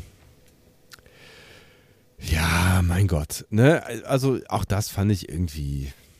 Ich habe so, also es hat mich, es hat mich nicht gestört. Ich fand es jetzt auch nicht cheesy oder sowas. Also gibt es da viel, ich habe ich hab ja nicht mehr ins Netz geguckt, gibt es da viele Leute, die sich darüber aufregen? Weil das jetzt ja schon, schon auffällig viel ist für. Nee. nee. Ich habe eigentlich relativ wenig gefunden. Also ich, die, die Leute feiern das hier sehr, sehr stark ab, ähm, die gesamte Folge. Ja. Ähm, ich habe da relativ wenig gefunden, die sich darüber aufgeregt haben. Okay. Nee, finde ich aber, ja, weiß ich nicht, finde ich auch nicht. Kann man, kann man mal machen. Also ich finde es halt irgendwann, es ist ja immer so, ne? Du musst dich halt so ein bisschen darauf einlassen. Es ist halt, äh, ne, dass, dass Seven äh, Präsidentin ist und äh, Picard äh, irgendwie der Schlechter des äh, Weltreiches äh, und ne, dass die mhm. anderen auch irgendwie in, in irgendwelchen Key Positions äh, unterwegs sind. Äh, da muss man sich halt irgendwie mit abfinden, dass das so ist und nicht, dass äh, irgendwer nicht einfach nur irgendwer ist, so, ne? Mhm. Ähm, und dass dann auch andere Figuren, die erfolgreich sind, quasi in anderen Serien oder als, als erfolgreiche Figuren gezeigt worden sind, da vielleicht auch erfolgreiche Posten haben. Vielleicht ist es ja tatsächlich auch liegt das im, im Bereich der Wahrscheinlichkeiten, dass wenn du in, dem einen, in der einen Zeitlinie erfolgreicher bist, dass du in der anderen, obwohl das Quatsch ist. Ne? Irgendwie. Ja, ja, weiß ich nicht. Weiß ich auch nicht. wahrscheinlich Charaktereigenschaften, die sowohl für eine böse als auch für eine gute Karriere irgendwie förderlich sind. Tja, das wäre auch interessant, äh, ob, zu wissen, ob es sowas gibt. Also, Bestimmt. Ja. Ja, also wie gesagt, es hat mich, es hat mich an der Stelle irgendwie, es, ist, es äh, entlockte mir an dieser Stelle wie auch an den anderen Stellen eher sowas wie ein Schmunzeln. Mhm. Okay. Seven lehnt auf jeden Fall ab, äh, mit General Cisco zu reden, bittet darum, mit jemandem zu sprechen, der an der Front steht, insbesondere am besten Colonel Rios. Ne? Mhm. Magistrat zögert noch, aber Seven wird dann unnachgiebig, äh, unnachgiebig und bittet um Kaffee. Ne? Etwas Privatsphäre und einen sicheren Kommunikationskanal. Ne? Mhm eigentlich ähm, steht ihr diese Rolle gar nicht so schlecht, oder? Sie macht das besser als Picard, habe ich so das Gefühl, ja. Aber ich meine, sie ist auch, die ist auch äh, uns als harter Hund gezeigt worden und sie ja. checkt, sie checkt halt, glaube ich, auch, also sie checkt halt relativ schnell, ähm, was, was Phase ist. Ne? Also sie hat ja irgendwie gefühlt noch viel weniger Zeit und auch kein Intro von Q, äh, um sich an ihre Situation hier mhm. äh, oder in ihrer Situation zurechtzufinden. Und dafür macht ihr das da eigentlich ziemlich geschickt so, ne? Aber vielleicht ist das ja allgemein ein Punkt, ne? Also vielleicht sind das alles Rollen, die eigentlich gar nicht so schlecht zu den Leuten passen, die sie ausüben. Ja, ja, ja. Und ähm, da müssen wir uns halt trotzdem nochmal die Frage stellen, ist hier nicht viel Picard auch in diesem General Picard irgendwie? Dafür kennen wir ihn aber zu wenig, glaube ich. Ne? Ja, das ist das Problem. Aber ja. Ja. ja. Ein Anführer okay. ist er, ne? Also ein Anführer ist er auf jeden Fall. So. Ja. Und jemand, der, der äh, Respekt äh, sich, äh, also Ey, gefürchtet ist so das falsche Wort, aber ja, so ein Stück weit ist er ja schon auch äh, ne, eine, eine ein bisschen gefürchtete Autoritätsperson. Person. Autor mhm. Ja, Autoritätsperson, so. Ja. Unterdessen ja. findet sich Rios auf der La Sirena. Ne? Mein Kommentar dazu, How Yesterday's Enterprise. Aber gut. Ähm, um ihn herum sind Schiffe, die der La Sirena ähneln. Ne? Ähm, sie sind mitten in einem Feuergefecht mit vulkanischen Schiffen. Mhm. Ne? Und Rios so, uh, what? Why? ne? Ich habe am Anfang ähm, gar nicht gecheckt, warum der es nicht checkt, bis ich gecheckt habe, dass der ja gar nicht weiß, was Phase ist. Ja, so, Alter, warum macht der denn nichts? Ja. Ähm, und äh, dann meldet sich der andere Captain bei ihm, Sila, äh, lobt ihn für seine Taktik und möchte nun beginnen, die grünen Blüter zu zerstampfen. ähm, und er guckt so auf das Display und sieht, oh, Vulkan wird gerade äh, bombardiert. Ähm, äh, hallo? ähm, er weiß überhaupt nicht, was Sache ist. Ne? Man bekommt eine Nachricht mit Alpha-Priorität von President Hansen. Ähm, und er öffnet den Kanal und Seven sichert die Leitung und beginnt so ein bisschen vage zu sprechen und bittet ihn dann, ja, sprechen Sie frei über alles äh, Außergewöhnliche, was da so passiert ist. ähm, und er versucht es dann und sagt irgendwie so, Seven? Ja, und sie ist erleichtert und fragt, äh, ob er eine Ahnung hat, was passiert ist. Äh, weil ähm, alle ihre letzten Erinnerungen waren halt die Aktivierung der Selbstzerstörung auf der Stargazer. Ja. Rios antwortet, ähm, etwas oder jemand hat sie irgendwo hinbewegt. Ähm, es sei denn, tot zu sein, sähe aus wie D-Day over Vulcan. ja, hoffentlich nicht. Hoffentlich nicht. Äh, sie ruft ihn mit präsidialer Autorität auf die Erde zurück und möchte von Angesicht zu Angesicht sprechen. Rios bricht ab und geht sofort auf Warp. Mir ist übrigens gerade noch was eingefallen. Ja. Ähm, weil du mich äh, gerade eben gefragt hattest, was passiert denn im Netz so mit dieser Folge? Ja. Es gab so einen kleinen Skandal mit der Stargazer. Aha. Worüber sich dann irgendwann angefangen haben, alle darüber lustig zu machen. Es gab wohl im Netz einen Aufschrei, weil die Stargazer keine Teppiche hat. Weil die Stargazer keine Teppiche hat in unserer Realität, also da jetzt da, wo. Äh, Die Stargazer, die wir äh, quasi in der letzten Folge gesehen haben. die hat keine Teppiche. die hat keine Teppiche. Okay. Und die Stargazer hat aber Teppiche. Föderationsschiffe sollen Teppiche haben, war die Aussage. Ist das so? Naja gut, die Enterprise D hatte Teppiche. Ich wollte gerade sagen, aber die Discovery hat keine Teppiche. Nee, Die Enterprise A, 17 aber Discovery, das haben die, die Leute, die die Teppiche auf der Stargazer angefordert haben, die Discovery haben die sowieso schon abgeschrieben. Ja, aber auch die 1701, äh, die hat doch keine Teppiche. Doch, Echt? Oh, stimmt, die hat Teppiche. Aber nicht auf der Brücke. das Oder? weiß ich nicht. Aber auf jeden Fall in den Gängen. Und die Stargazer hat sie nicht. Das war, das war Thema. Okay, cool. Ja? Fand ich auch. Ich finde auch, mehr müssen wir dazu nicht sagen. Okay, Ja. cool. So. Okay, wir gehen äh, nach Okinawa. ähm, beziehungsweise, eigentlich sehen wir nicht Okinawa, sondern wir sehen die Skyline von Hongkong. Aber gut, ähm, warum auch immer, es soll Okinawa sein. Details. Alles Details. Ähm, es explodiert ein Gebäude, Menschen rennen durch die Straße. Ich habe starke 9-11-Vibes bekommen irgendwie, ne, weil dieses äh, Gebäude auch komplett in sich zusammenstürzt. Ja. Das hätte man vor ähm, 20 Jahren nicht zeigen können, Ja. ehrlich gesagt. Ne? Ja. Ähm, unter den Leuten, die da durch die Straßen laufen, ist Elnor. Sehr, sehr desorientiert, ähm, kann man auch verstehen, Ja. äh, wenn der gerade da aufgewacht ist quasi. Und der wird von einer jungen Romulanerin begleitet. Und die erzählt ihm, ja, die Gebäudeexplosionen, das sind äh, Angriffe von Aufständischen, äh, Vergeltung für die Kriege gegen Cardassia, Andoria, Kronos, äh, Vulkan, Romulus. Ne? Ja. Ähm, Die Geister, die ich rief. Genau, und die Konföderation, die kann die zwar Terroristen nennen, aber bald sind wir frei. Und äh, dann wird sie von Sicherheitskräften niedergeschossen. Ähm, und Elnor mit vorgehaltener Waffe festgehalten. Der weiß überhaupt nicht, was da gerade abgeht. So. Er weiß nur, er steht jetzt gerade offensichtlich kurz vor der Hinrichtung. Das ist so sein Info, seine Info gerade, die er hat, irgendwie. Ups. Ja.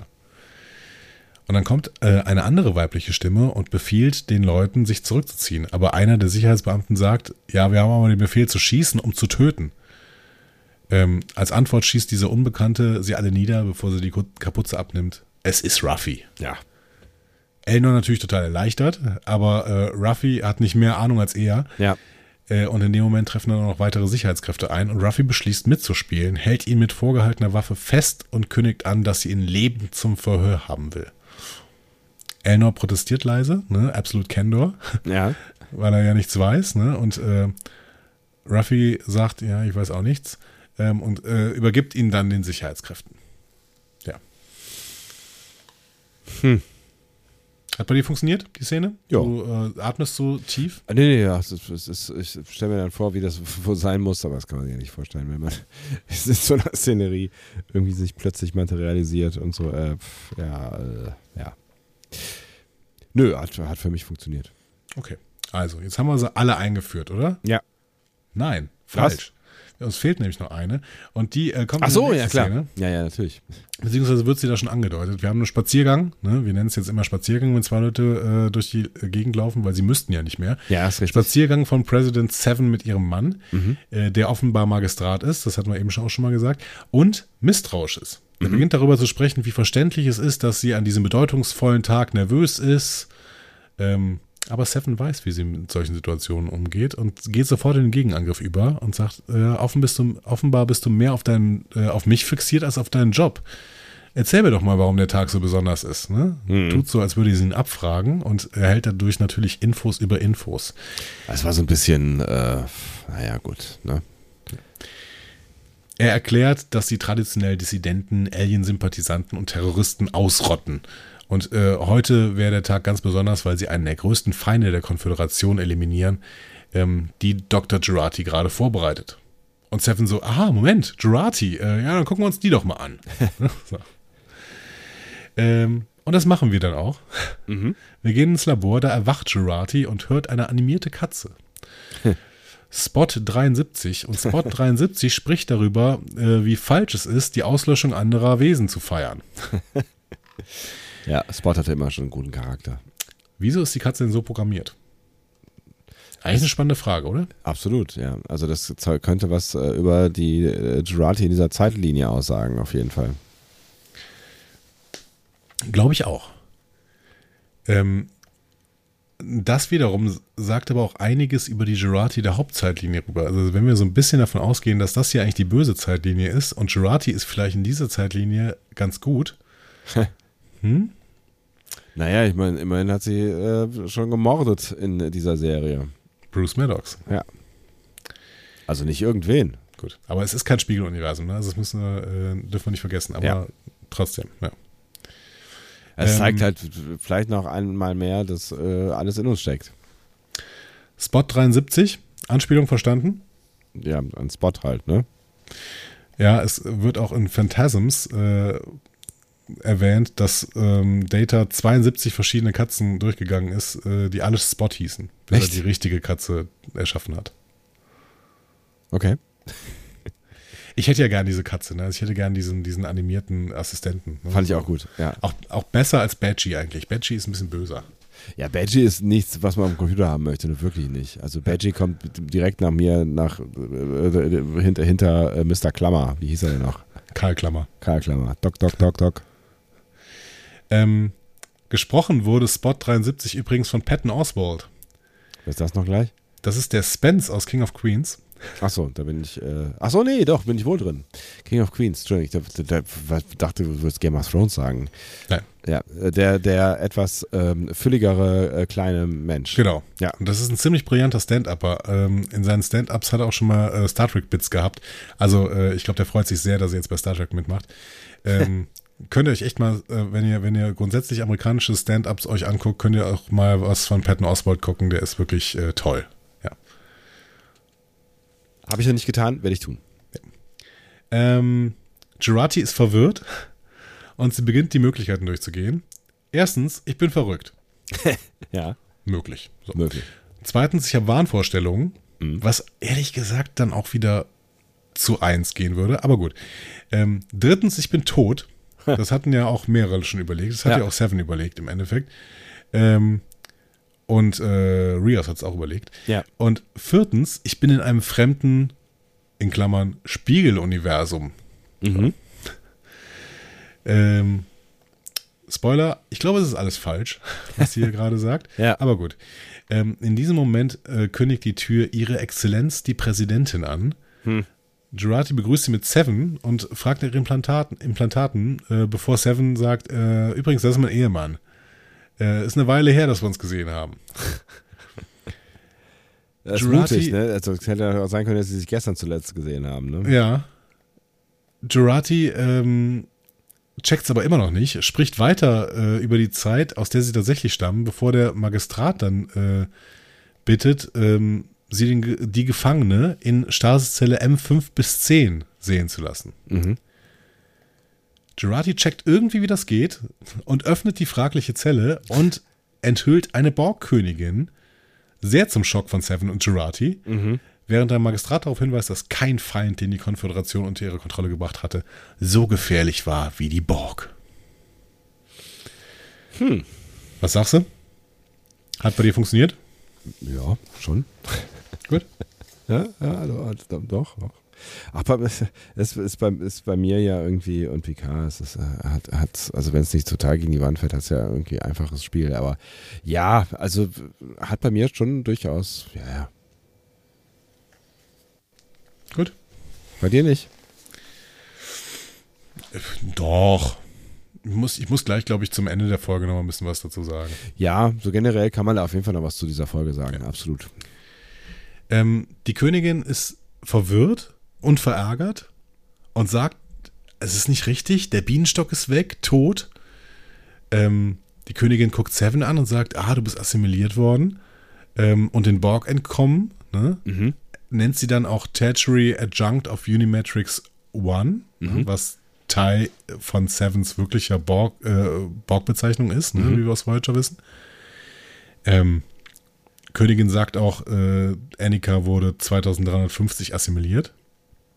Ist übrigens vielleicht falsch, weil ähm, laut äh, Memory Alpha ist das das Jahr, in dem sie geboren worden ist und sie wurde 2361 assimiliert. Ups.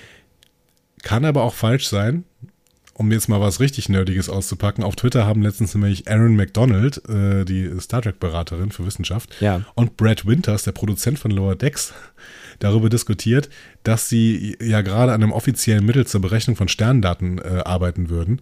Ähm, und ähm, vielleicht ist ja diese offi dieses offizielle Mittel zur Berechnung von Sterndaten, vielleicht hat das ja ergeben, dass äh, Annika Hansen tatsächlich 2350 assimiliert worden ist. Ähm, Schwierig, müsste man natürlich irgendwann mal klarstellen ne? und dann vielleicht auch, äh, weiß ich nicht, dem Fandom so mitteilen, weshalb jetzt eine neue Zeitrechnung gilt.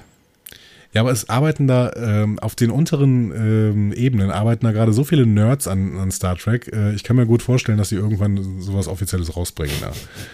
So. Würde die meisten nicht interessieren, aber für uns ist das natürlich äh, Zucker quasi. Gold, was da passiert auf Twitter. Vor allen Dingen, wenn es dann einen ein Rechner gäbe wieder. Ja, ich meine, den gibt es ja. Ne? Den hatten wir auch bei in der letzten Folge mal verlinkt oder ja, sowas. Ja, ja, genau. Ähm, folgt auf jeden Fall Aaron McDonald äh, bei Twitter und bei Instagram. ist äh, auch ganz, ganz großartig. Auch Brad Winters. Ähm, ja, es macht gerade Spaß mit diesen Leuten, die sich gerade damit Star Trek beschäftigen, denen einfach zu folgen und mal zuzuhören. Es macht sehr, sehr viel Spaß. Ähm, und ich denke irgendwie, das, das gab es ja früher kaum. Ne? Da muss man irgendwelche Zeitschriften sich besorgen und da, das war natürlich dann extrem gefiltert. Ne? Ja, total, ja, ja klar. Ich meine, äh, ne, äh, Journalismus hat natürlich auch einen Vorteil. Ne? Also Filterung ist natürlich auch für, für den Konsum äh, zuträglich, ne? wenn du halt irgendwie nur die wirklich wichtigen Dinge ja. dann präsentiert bekommst. Ähm, auf der anderen Seite ist es natürlich schön dann an solche Leute, die dann vielleicht in, äh, gab es sowas wie, wie Bestimmt, ne? wie Fandom-Zeitschriften oder sowas. Also gab es irgendwie eine Star Trek-Zeitschrift? Keine Ahnung. Ja, und diese ersten Foren und sowas, ne? Ja. Also. Ja, aber ne, das hat natürlich eine ganz andere Qualität, wenn du wirklich an die Leute rankommst, jetzt quasi und sehr unkompliziert rankommst, auch weil sie von sich aus Dinge erzählen, ähm, die einfach irgendwo hinter den Kulissen arbeiten. Ja, also nicht irgendwo ganz oben, sondern irgendwo. Sie irgendwo genau. irgendwas beitragen zu, zu diesem Franchise und das, das genau. ist schon echt geil. Wie Chad Rubel zum Beispiel, der immer irgendwas äh, postet von der äh, FX-Bearbeitung oder ja. sowas. Ja, ja genau. großartig, ja. Ähm, die Queen nennt Gerati eine zerbrechliche kleine Teetasse. ähm, und ähm, ja. Und sagt dann, mhm. ich verstehe dein Gefühl. Mhm. Und Gerati so, äh, was für ein Gefühl? Wie soll ich mich denn fühlen? Und die Borg Queen sagt, unzugehörig. Hm. Und ich glaube, hier liegt der Startpunkt für eine Storyline. Kollektivierung, ist das eventuell attraktiv für Jurati? Was? Ich, äh, vielleicht, vielleicht, ist es auch eine Anspielung auf Rios äh, und äh, dass, dass, dass sie davon von ihm verlassen wurde quasi oder dass, dass er sie auf sie nicht eingegangen ist. Aber Jurati ist der totale Nerd. Die schafft es nirgendwo richtig äh, äh, reinzukommen, anzudocken. Ähm, die ist zwar irgendwie total nett, aber auch selber so freaky, dass sie, ähm, ja, dass sie sich in eine Gruppe nicht richtig einsortieren kann. Und wir hatten am Anfang dieser Staffel gesehen, dass die, keine Ahnung, während ähm, Sochi da ihre super Dinner macht mit den Deltanern, betrinkt sich Jurati und kommt überhaupt nicht klar. Ja, weil sie verlassen wurde von Rios. Meinst du nur deswegen? Oder weil die einfach äh, soziale Issues hat? Ja, das mag ja sein, dass das auch der Fall ist, aber ist das dann der Grund, äh, ihr zu attestieren, dass sie sich in einem Kollektiv besser fühlen würde? Den, den Assimilationswunsch zu unterstellen? Soziale Issues gibt es zumindest im Kollektiv, in einem Kollektiv nicht. Das stimmt. Aber gibt es sowas wie Assimilierungssehnsucht? Ich weiß nicht, es gibt Spezies, die im Prinzip doch ähm, ein, ein großes Kollektiv, eine große Verbindung äh, bilden wollen. Ähm, warum können wir nicht Jurati das auch zugestehen, dass sie vielleicht eigentlich nur eine zwanglose äh, große Verbindung gerne hätte? Zwanglose, da kann sie sich ja zu den Gründern äh, in den Eben. Teich legen. Ja, das war ja gerade meine Anspielung. Ja, ja. Nur das kann sie halt nicht, aber von den Borg assimiliert werden könnte sie. Und da siehst du einen ne, Startpunkt für was genau? Eine Storyline zwischen äh, der Borg Queen und Jurati. Die Wir haben auch im Trailer gesehen, dass die, dass die irgendwas noch miteinander zu tun haben. Die, dann erzählt die Borg Queen ihr so, hey, damals, als wir noch im Kollektiv waren, das war richtig geil, weil alle haben alles verstanden und hey. Das braucht sie gar nicht zu erzählen, weil Jurati ja weiß, was die Borg sind. Ja, ich weiß. Das heißt, ähm, vielleicht, vielleicht hat die Bock drauf. Ich bin mir nicht so ganz sicher. Aber wir können es ja mal im Auge behalten. Der Magistrat kommentiert relativ verächtlich, ja, du bist in den Käfig gesteckt äh, worden und äh, der hat dich verrückt gemacht. Oder redet im Prinzip ja auch gar nicht mehr mit der Königin, sondern sagt das über sie. Ja. Ne? Ähm, und die Queen scheint das dann zu bestätigen, ne, indem sie sagt, ja, ähm, Systeme in entfernten Quadranten sind verbrannt, die Realität wurde gespalten, die Zeit wurde gebrochen. Mhm. Ähm, also sie ist die nächste Person eigentlich, die äh, noch Bescheid weiß, ne? Irgendwie weiß die Bescheid. Ja. Äh, Seven sagt dann ja auch, dass die Borg Queen ein transtemporales Bewusstsein hat, das mhm. in der Lage ist, ihre Gegenstücke, äh, Gegenstücke in Zeit und Raum zu hören. Ähm, sie hat auch irgendwann, glaube ich, in Nemesis, oh nee, Quatsch, in First Contact hat sie zu PK gesagt, ich denke nicht in dreidimensionalen Begriffen. Mhm. Ähm, hat sie auf jeden Fall irgendwann mal gesagt. Dementsprechend, das ist auch so ein kleiner Hinweis darauf. Ähm, Systeme in entfernten Quadranten verbrannt und sowas. Das sind alles Voyager-Anspielungen, ne? Und mhm. dann Realität gespalten, Zeit gebrochen. Also offensichtlich, du hast schon recht, sie weiß irgendwie Bescheid, aber sie weiß irgendwie noch mehr oder weniger. Sie hat halt ein ganz anderes Bewusstsein, eine ganz andere Perspektive auf die äh, Universen ne? oder auf die Dimensionen. ja, so. und, und kriegst halt auch gerade nicht gebacken, das in, in irgendeine Art von ordentliche Worte zu packen, so, ne? Das ist ja nur so ein Ausguss von Dingen, die sie gerade, ja, sowas wie fühlt oder so. Ja, ja. Hm. Also, ich, ich finde es sehr, sehr interessant, die, die Borg Queen. Ich glaube auch, die wird noch sehr viel interessanter werden in der Zukunft. Ja. Ja, ja also, oder, ja, genau. Also, wo auch immer es jetzt äh, hingeht. Ne? Zukunft, Vergangenheit, ja. ne? Ja. wie wir ja ahnen. Mhm. Ähm, Jurati erkennt aber jetzt auch, dass irgendwas mit der Zeitlinie nicht stimmt. Ähm, dann kommt gerade ein Offizier und der berichtet dem Magistrat den Status von General Picard. Der wird nämlich in Kürze andocken. Mhm. Und das sehen wir dann auch. Ne? Picard kommt am Präsidentenpalast an. Ähm, dann kommt erstmal so ein weiterer Synth an und sagt, ja, ich würde dich hier zum Büro der Präsidentin eskortieren. Ähm, dann sieht Picard aber Ruffy mit Elnor und seinen Wachen ankommen und fordert den Synth auf, ihm noch einen Moment zu geben. Mhm. Ruffy berichtet einer Konföderationsbeamten, dass sie die Befugnis hat, sich selbst um Elnor zu kümmern. Ähm, die Beamtin untersteht aber direkt Sevens Mann mhm. und fragt äh, Ruffy, sagt wer? Aha. Und Picard dann laut, ja, ich. Ich habe diese Befugnis erteilt. Ne? Offizierin entschuldigt sich, Picard äh, starrt sie streng an, mhm. ähm, schiebt sie dann quasi zur Seite mit so einem Kopfruck. Ne? Und ähm, dasselbe dann auch mit dem Synth bevor er dann Ruffy befiehlt, den Gefangenen zu bringen. Und äh, Ruffy hofft dann, geht all in und sagt, äh, steckt da wirklich JL drin? Ne? Mhm. Und Picard sagt, ja, ich wundere mich auch. Nur Elnor ist sich sicher, dass, es, dass er es tatsächlich ist. Ne? Und äh, absolut Kendor, Elnor freut sich auch. Mhm. So. Picard ist erleichtert, sie beide zu sehen und ähm, ähm, sagt, dass sie von einem Verrückten in eine verrückte Welt deponiert würden, aber er wird sie irgendwie nach Hause bringen. Was mir an der Stelle sagt, Picard die Nummer immer noch nicht verstanden. Richtig.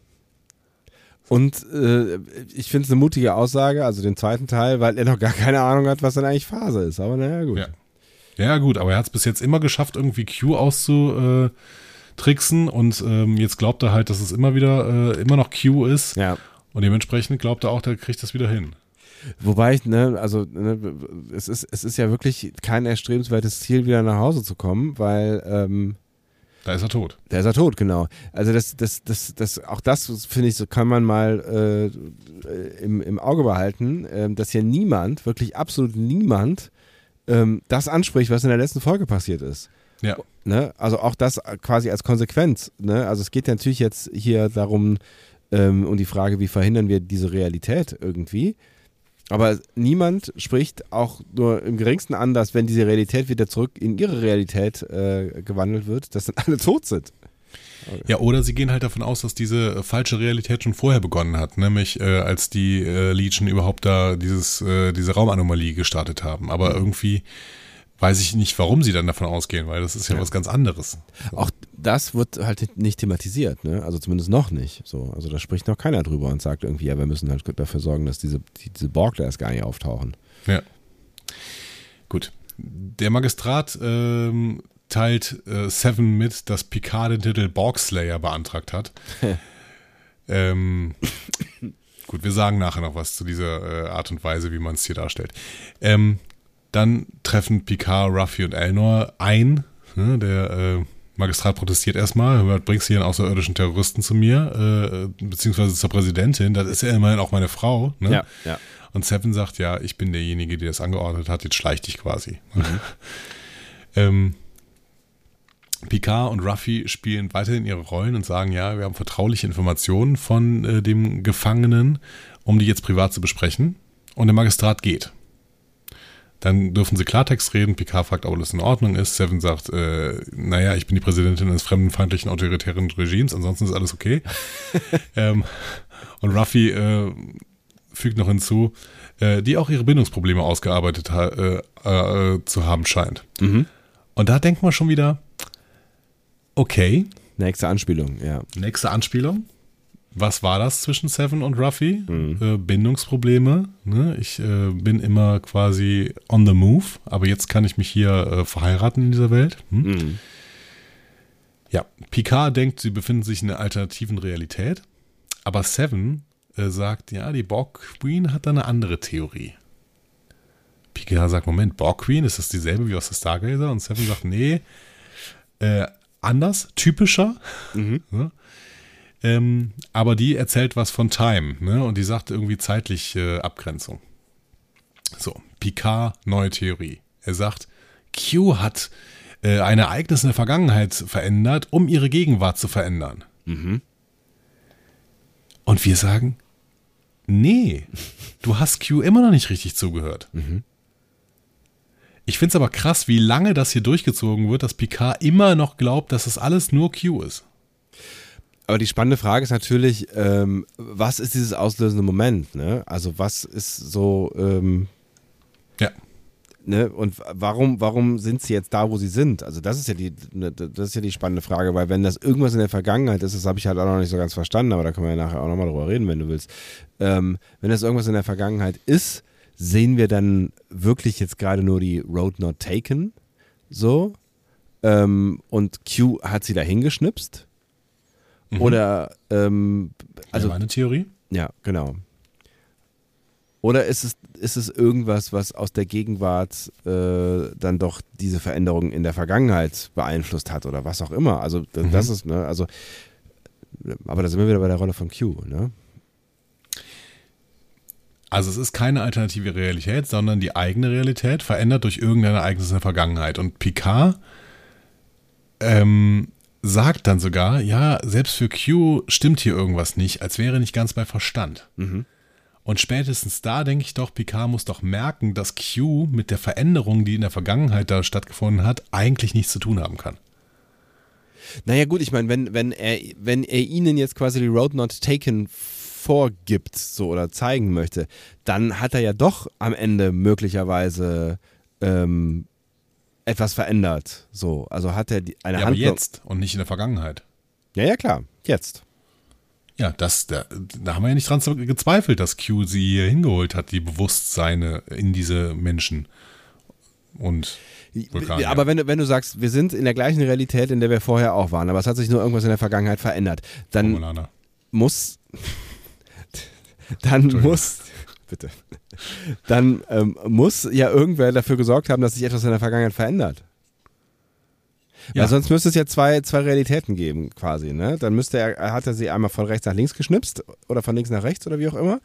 Ähm, weil es ja für jede Entscheidung eine, eine mögliche zweite Realität geben muss. Gibt es da eigentlich einen Unterschied zum Spiegeluniversum? Haben die auch mal irgendwann gemeinsam angefangen? Maybe. Und dann kam eine Entscheidung, die sowohl A als auch B, also rote Pille oder blaue Pille sein könnte. Und dann geht die Welt entweder in die rote, rote Wille, rote Pille Richtung oder in die blaue Pille Richtung. Ja, eigentlich müsste sich an jeder Entscheidung, die wir treffen in unserem Leben, bei der es mehr, mehrere Möglichkeiten gibt, die Realität aufspalten in die Möglichkeiten, die es gibt. Genau. Das ist ja so die Grundtheorie über Multiversen. Ja. Dass das so passiert. Was ich auch total spannend finde. Absolut. Aber es ist halt so wie die Frage. Das ne? könnte nämlich dann sein, Entschuldigung, das könnte dann sein, dass du niemals stirbst. Weil du immer in dem Universum lebst, in dem du überlebst. Ja, aber irgendwann musst du ja wohl, nee, stimmt. Ne, also in dem Moment, wo du stirbst, kann, musst du ja auch nicht sterben. Genau, das ist das Sebastian-Universum, in dem du immer lebst. Geil. Aber nochmal, wenn du sagst, äh, wir befinden, befinden uns in der gleichen Realität, in der wir uns vorher befunden haben, dann muss Q ja doch was an der Vergangenheit verändert haben. Oder muss zumindest Picard dazu gebracht haben, in der Vergangenheit oder was auch immer, irgendwas zu verändern. Weil Warum? Es kann auch, können auch irgendwer anders eine Zeitreise gemacht haben. Ja, das stimmt natürlich. Und das wird, das wird uns gezeigt werden. Das also war klar, nicht Q.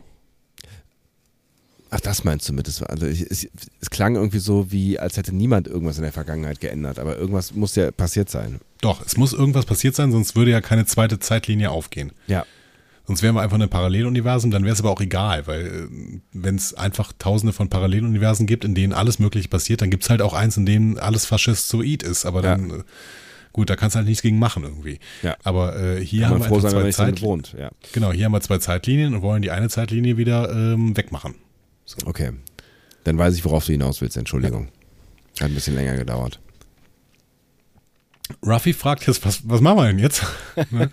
Und Seven sagt, äh, ich habe eben schon mal erwähnt, es gibt noch jemanden, äh, der weiß, dass es hier irgendwie um Zeit geht und äh, da gehen wir jetzt am besten mal hin.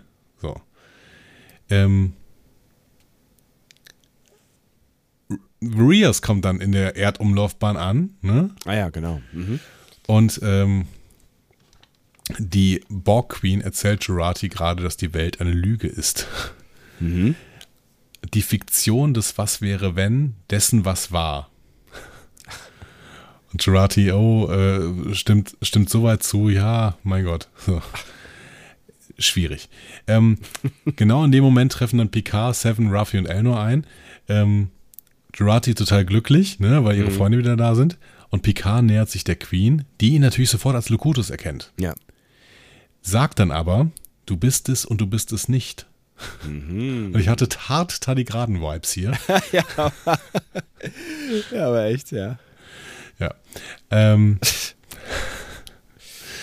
ähm, ja, also sie ist offensichtlich überdimensional, ungefähr so äh, wie der Tardigrade in Der andere Ort, diesem ja. Roman, äh, den wir letztens besprochen haben, beziehungsweise dessen Ende wir letztens besprochen haben. Mehr darauf, äh, mehr dazu auf dem Raumschiff Eberswalde auf dem YouTube-Kanal. Mhm. Ähm, und damit halt auch überzeitlich. Also Zeit genau. ist dann, also nicht auch, ne, der Tardigrade war ja auch ähm, äh, bei, bei, bei der Borgqueen weiß ich es nicht, aber der, der Tardigrade war ja auch frei von äh, der Linearität der Zeit. So, ne? Ja. Das mag sie nicht sein irgendwie, aber sie ist auf jeden Fall überdimensional. So. Mhm. Ähm, der, ähm, die Queen erkennt Picard als Locutus, das ist natürlich ziemlich üblich, ne? Ja der arme Kerl, da kommt wohl nicht mehr von los, von, von dem Locutus, nur weil ja. er da einmal ganz kurz assimiliert war. Ja, ich glaube, das einmal ganz kurz äh, kann, äh, kann Schäden hinterlassen, auch wenn er ja, ja. Drei Stunden später wieder das äh, Schiff äh, äh, geleitet hat, ne, gefühlt. Ähm, schön war, als Picard mit der Königin gesprochen hat, ähm, hat äh, lief im Hintergrund das Borg-Thema aus First Contact. Mhm. So. Also, ähm, wir haben ja auch wieder äh, den Michael Giacchino gechannelt durch Jeff Russo. Ähm, Picard will wissen, was Q verändert hat, um die Erde in einen verschmutzten, autoritären Albtraum zu verwandeln. Mhm. Ähm, und sie antwortet, eine einzige Änderung der Zeit. Und wahrscheinlich war das im Jahr 2024 in Los Angeles. Und du solltest den Wächter aufsuchen, der dort wohnt. Und alle so, okay, alles klar, wissen wir, was wir machen sollen. Los geht's. Also, erstmal interessant finde ich, dass sie nicht widerspricht, dass Q das gemacht hätte. Aber gut, sie redet sowieso in Rätseln. Das heißt, ja. ich habe das jetzt nicht so äh, ernst genommen an der Stelle. Nee. Was glaubst du, wer der Wächter ist? Wir hatten ja mal einen Wächter in Discovery, ne? Ja, wie hieß er denn noch? Peter? Nee.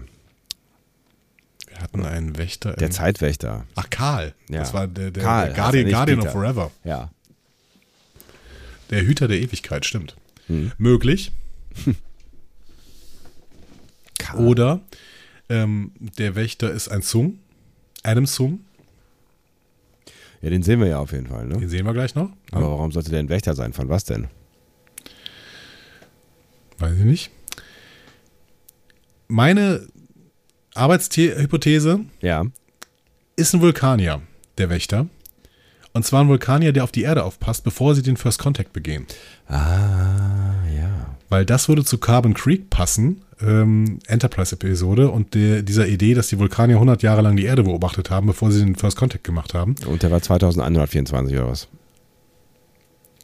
Wann war denn der First Contact? Nee, 2068. Äh. Ich habe überhaupt gar keine Idee. Also insofern, du hast eine Zahl genannt. Du bist besser. Ähm, wann war der erste? 2063. War knapp. Hm.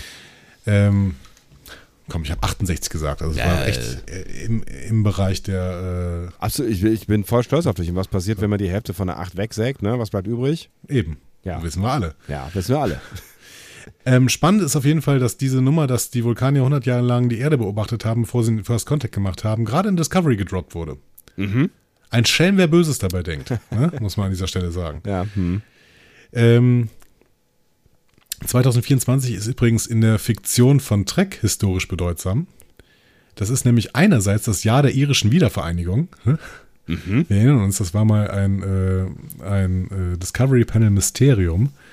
Ähm, ja, da, da irgendwas, irgendwas, äh, da passiert ja in meinem Hirn. Genau. Also Data hat irgendwann mal, äh, glaube ich, gesagt, dass, Ach, die, genau. dass 2024 die irische Wiedervereinigung war. Ja. 2024 waren auch die Bell Riots. Sieht, sieht übrigens gerade jetzt nicht nach aus, wollte ich nochmal hier. Ne? Nee, leider nicht. Ja. Genau. Die Bell Riots, erinnerst du dich? Ähm, das hatte doch irgendwas zu tun mit äh, äh, Voyager und der Folge, wie hieß die? War das Voyager? Die, die Folge mit ähm, äh, Doppelfolge Nee, war es nicht, aber mach ruhig weiter. Ja, ne, es gab doch, es gab doch, hieß der nicht auch äh, Bell, dieser Forscher, der äh, in dieser Voyager-Doppelfolge, aber das war, das war in den 60ern oder sowas, vergiss es, das in den 70ern war es. Mir fällt gerade wieder der Bus ein mit dem hier, äh, nicht Alicia Silverstone, will ich immer sagen, wie hieß sie denn noch, heißt sie denn noch gleich, äh, äh, rumgefahren ist. Ja, äh, hm? Guest Weißt du, wo ich bin? Nee, ich habe keine Ahnung, wo du bist. Alles klar. ähm, Doppelfolge Voyager in den ähm, 70er Jahren, da treffen sie, sie auf, auf so einen äh, crazy Forscher, der dann mit Tech aus dem 24. Jahrhundert äh, die Welt äh, verändert. Und das spielt ähm, Alicia Silverstone mit? Nicht Alicia Silverstone, sondern äh, Comedienne und Schauspielerin ähm, äh, Sarah Silverman. Sarah, so? Sil Sarah Silverman spielt in Track mit, das weiß ich noch. Genau. Sarah Silverman spielt da eine, eine Hippie, äh, aber auch Tech. Äh, also sie arbeitet in einem. Äh, in spielt sie nicht auch noch als Star Trek-Offizierin?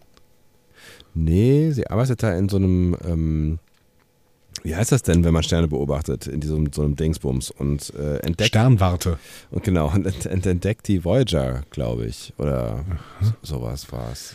Müssen wir vielleicht irgendwann nochmal gucken. Äh, ich wenn wir gute Erinnerung, noch Zeit haben für, für, für Lieblingsfolgen. Äh, was wir dann auch gucken könnten, wäre die Doppelfolge von DS9 Past Tense 1 und 2.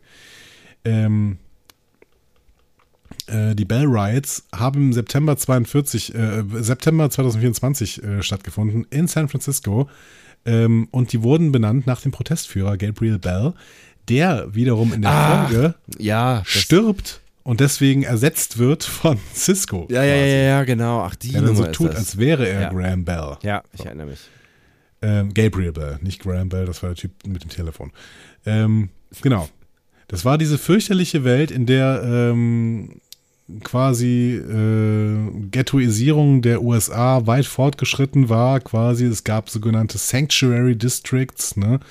also äh, abgegrenzte Abschnitte im Stadtnetz, die irgendwie Ghettos waren und äh, Internierungslager für Arme waren und sowas. Und ja, ganz äh, spannende äh, Doppelfolge, sehr, sehr düster, vielleicht auch nichts für die heutige Zeit irgendwie. Ja. Ähm, aber die äh, Bell Rides waren halt 2024. Und ähm, das wäre natürlich sehr, sehr spannend, wenn wir dahin quasi geschmissen werden.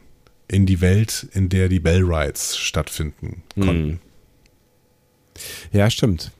Aber ja. habe ich auf jeden Fall, ja genau, es ist äh, auf jeden Fall auch eine, eine äh, bemerkenswerte Folge, das, äh, daran erinnere ich mich noch dunkel.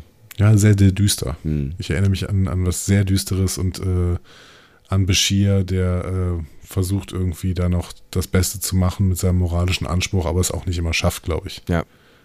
ja. Und die Folge, die ich meinte, ist äh, vor dem Ende der Zukunft, Teil 1 und Teil 2 von Star Trek Voyager, wie auch immer die auf Englisch heißt, habe ich jetzt hier nicht. Genau, und da geht es halt um Futures End, Part 1 und Part 2. Ah ja, oder? genau, so könnte es sein, genau. Ja. Und die spielt ähm, 1967. Äh, mhm. Mhm. Also something completely different. Gut. Halten wir mal auf dem Schirm. Ja. Diese Zeitreise-Doppelfolgen. Ja. Ne? Gerade um Picard zu gucken, scheinen die echt nochmal ein Ding zu sein, was man sich angucken kann. Ja, Seven erzählt dann erstmal, die Konföderation hat anscheinend keine Zeitreisentechnologie, das hat sie ja eben beim Googlen rausgefunden, offensichtlich. Ja. Ähm, Girardi fügt hinzu, ja, das technologische Niveau der, äh, der, der Konföderation ist schon sehr, sehr ähnlich mit dem der Konföderation, wobei wir einen Schwerpunkt auf Foltertechnologie haben. Äh, ja. Ja. Und Picard erzählt dann, ja, aber es gibt ja gröbere Methoden der Zeitreisen, wie zum Beispiel den Slinger-Shot um eine Sonne herum. Das hat äh, James T. Kirk schon mehr als einmal mit seiner Enterprise gemacht. Du erinnerst dich, das hatte ich in der Trailer-Analyse schon mal auseinandergenommen. Ja, ne? ja. Weil da sehen wir auch, sie fliegen um eine Sonne. Äh, ja. Und äh, wenn du mich fragst, war das ja quasi schon ein Hinweis darauf, dass die Staffel mit Zeitreisen spielt. Ähm, und offensichtlich ist es auch das, was wir in der nächsten Folge sehen werden, was ihr vielleicht schon sogar gesehen habt. Maybe, so. Ähm, war auf jeden Fall eine Anspielung an, äh, also das mit der Borg Queen ist eine Anspielung an First Contact eigentlich, ne, wobei ja. die Borg Queen jetzt hier wahrscheinlich für den Slinger-Shot eingesetzt wird. Ja. Äh, weil äh, in First Contact konnte die Borg-Sphäre durch chronometrische Partikel ähm, äh, Zeitreisen. Aber dieser Flug um die Sonne ähm, ist halt der Slingshot und der wird uns zum Beispiel in Toss Tomorrow's Yesterday oder in Assignment Earth gezeigt. Ähm, aber am prominentesten in äh, Star Trek 4. Mhm. Ne? Die Wale da, und so, ja. Daher soll man ihn auch kennen wahrscheinlich. Ne? Also ähm, McCoy hat dazu gesagt, a slingshot around the sun, you pick up enough speed, you're in time warp, if you don't, you're fried. Hm. Ne? Äh, und deswegen brauchen wir auch jemanden, der das gut berechnet, ähm, ne? damit man eben nicht frittiert wird, ja. wenn man quasi um die Sonne fliegt. Ähm, ja.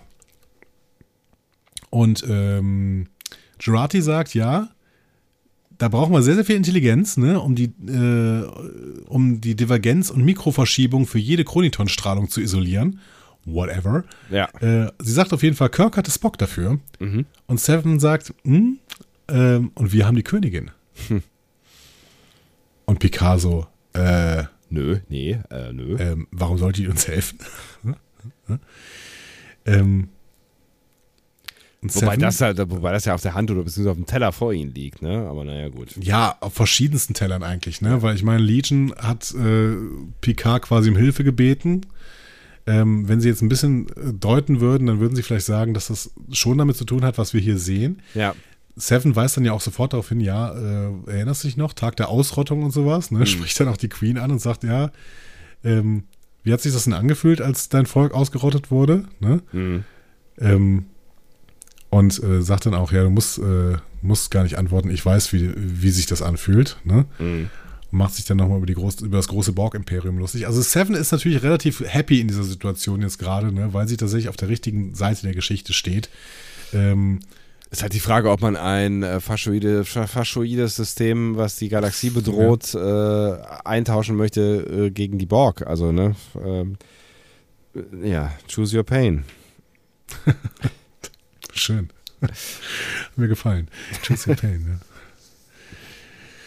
Ja, es ist jetzt die Frage, was, was die Queen will. Ne? Mhm. Also naja, dass die Queen irgendwie zurück will und ähm, die, die Zeit wiederherstellen möchte, in der sie äh, irgendwie eine, eine Schnelle hat, äh, ist ja auch irgendwie klar. Ja, aber da geht es ihnen ja auch nicht so gut. In dem anderen Universum. Ja, aber da existieren sie zumindest. Ja? Ja, offensichtlich. Also nicht hat nicht der Virus die alle dahin gerafft?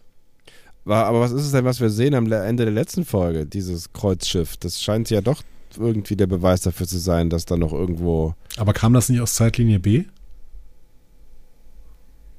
Aber Moment, das ist sowieso egal, weil die Borg Queen ja äh, übertemporal ist. Also es kann auch aus Zeitlinie C kommen.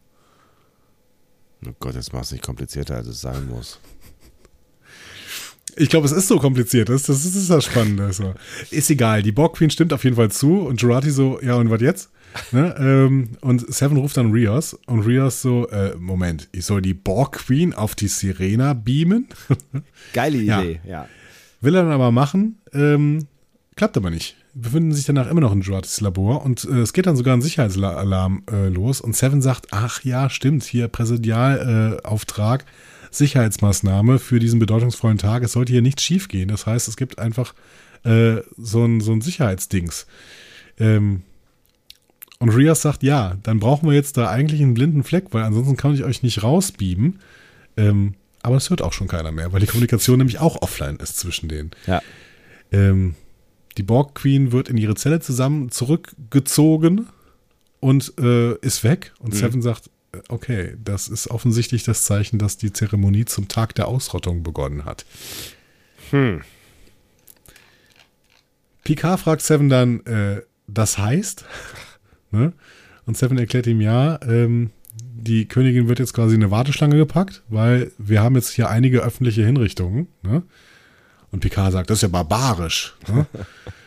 ähm, und Seven sagt, ja, und du bist übrigens der, der die Königin, also der die Borg Queen hinrichten soll. Okay, cool. Sagt, okay, äh, aber das gibt natürlich dann eine Möglichkeit. Ne? So.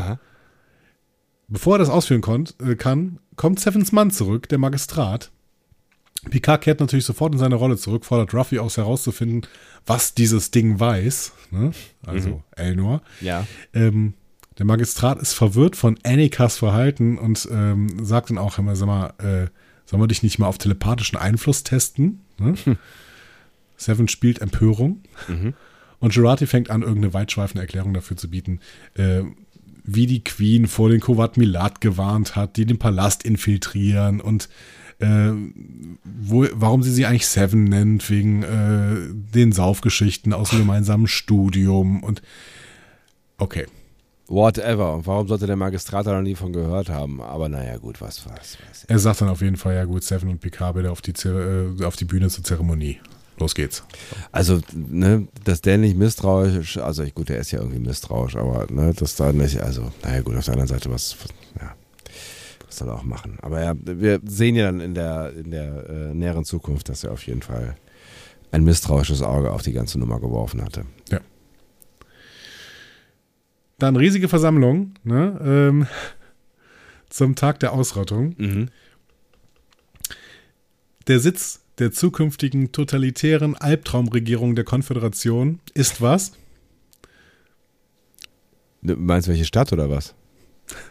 Was? Es ist sogar konkreter. Echt? Habe ich, hab ich nicht mitgeschnitten, glaube ich. Es war die Walt Disney Concert Hall in L.A. Ist das so? der das ganze Ding gedreht worden ist. Ernsthaft? Und, Okay, uns, sollte das- nicht, uns sollte nicht überraschen, dass die Walt Disney Con Concert Hall tatsächlich der Sitz einer totalitären Albtraumregierung ist, oder? Also, ich finde, das besser passt nicht, oder? Hey, ich habe Disney Plus gerade abgeschlossen für einen Monat. Ah, das ist Ja. geil, ja. Ich, äh, okay, gut, da hätte ich auch nicht drauf kommen können, aber das finde ich richtig gut. Gut. Ähm, fiktional sind wir in San Francisco weiterhin. Ähm, aber die Walt Disney Concert Hall ist, glaube ich, in L.A., meine ich. Walt, Moment, das finde ich kurz raus. Hier googelt der Chef noch selbst. Walt Disney Lalalala. Concert Hall. Ist in L.A., genau. Ja. Ähm, ich finde es äh, total witzig. Ja. Ähm, ich weiß auch nicht, ich weiß auch nicht, ob das vielleicht sogar von, von Paramount äh, hier eine Anspielung ist. So. Wir, wir mieten mal euer, euer äh, Ding und äh, ja, aber die wir werden ja wahrscheinlich schon gewusst haben, worauf sie sich einlassen, oder? Ich weiß auch nicht, ob die überhaupt zu Disney gehört. Ich glaube, die gehört gar nicht zu Disney. Okay. Ich glaube, die ist nur noch Disney benannt. Ja, auf jeden Fall witzig. Ähm, gut. Ähm, aber als wir dahin beamen, äh, sehen wir in der Bucht neben der Golden Gate Bridge eine holographische Darstellung eines Songs, nämlich Adams Song, gespielt von Brent Spiner, der wiederum dieses Dogma äh, der Konföderation ähm, erklärt, nämlich eine sichere Galaxie ist eine menschliche Galaxie. Also, okay. What? Was sehen wir hier? Ja. Was ist deine Theorie? Ja, keine Ahnung, das ist an mir tatsächlich, also ich habe es wahrgenommen, aber es ist an mir so vorbeigeflogen, weil es dann nachher dann irgendwie alles so Schlag auf Schlag geht und dass ich nicht mehr drüber nachgedacht habe. Ähm, naja, ich meine, wir wissen ja, dass ein Song noch irgendeine Bedeutung spielen wird, ne, in, äh, in, in der Zukunft. Das kann es natürlich sein, Definitiv. äh, also in der Vergangenheit äh, eine Bedeutung spielen wird, vermutlich. Ne? Ähm, äh, jetzt kann es natürlich sein, dass das ein erster Hinweis darauf ist, ähm, dass, dass Songs irgendwie das Schicksal äh, dieser Zeitlinie äh, beeinflusst haben.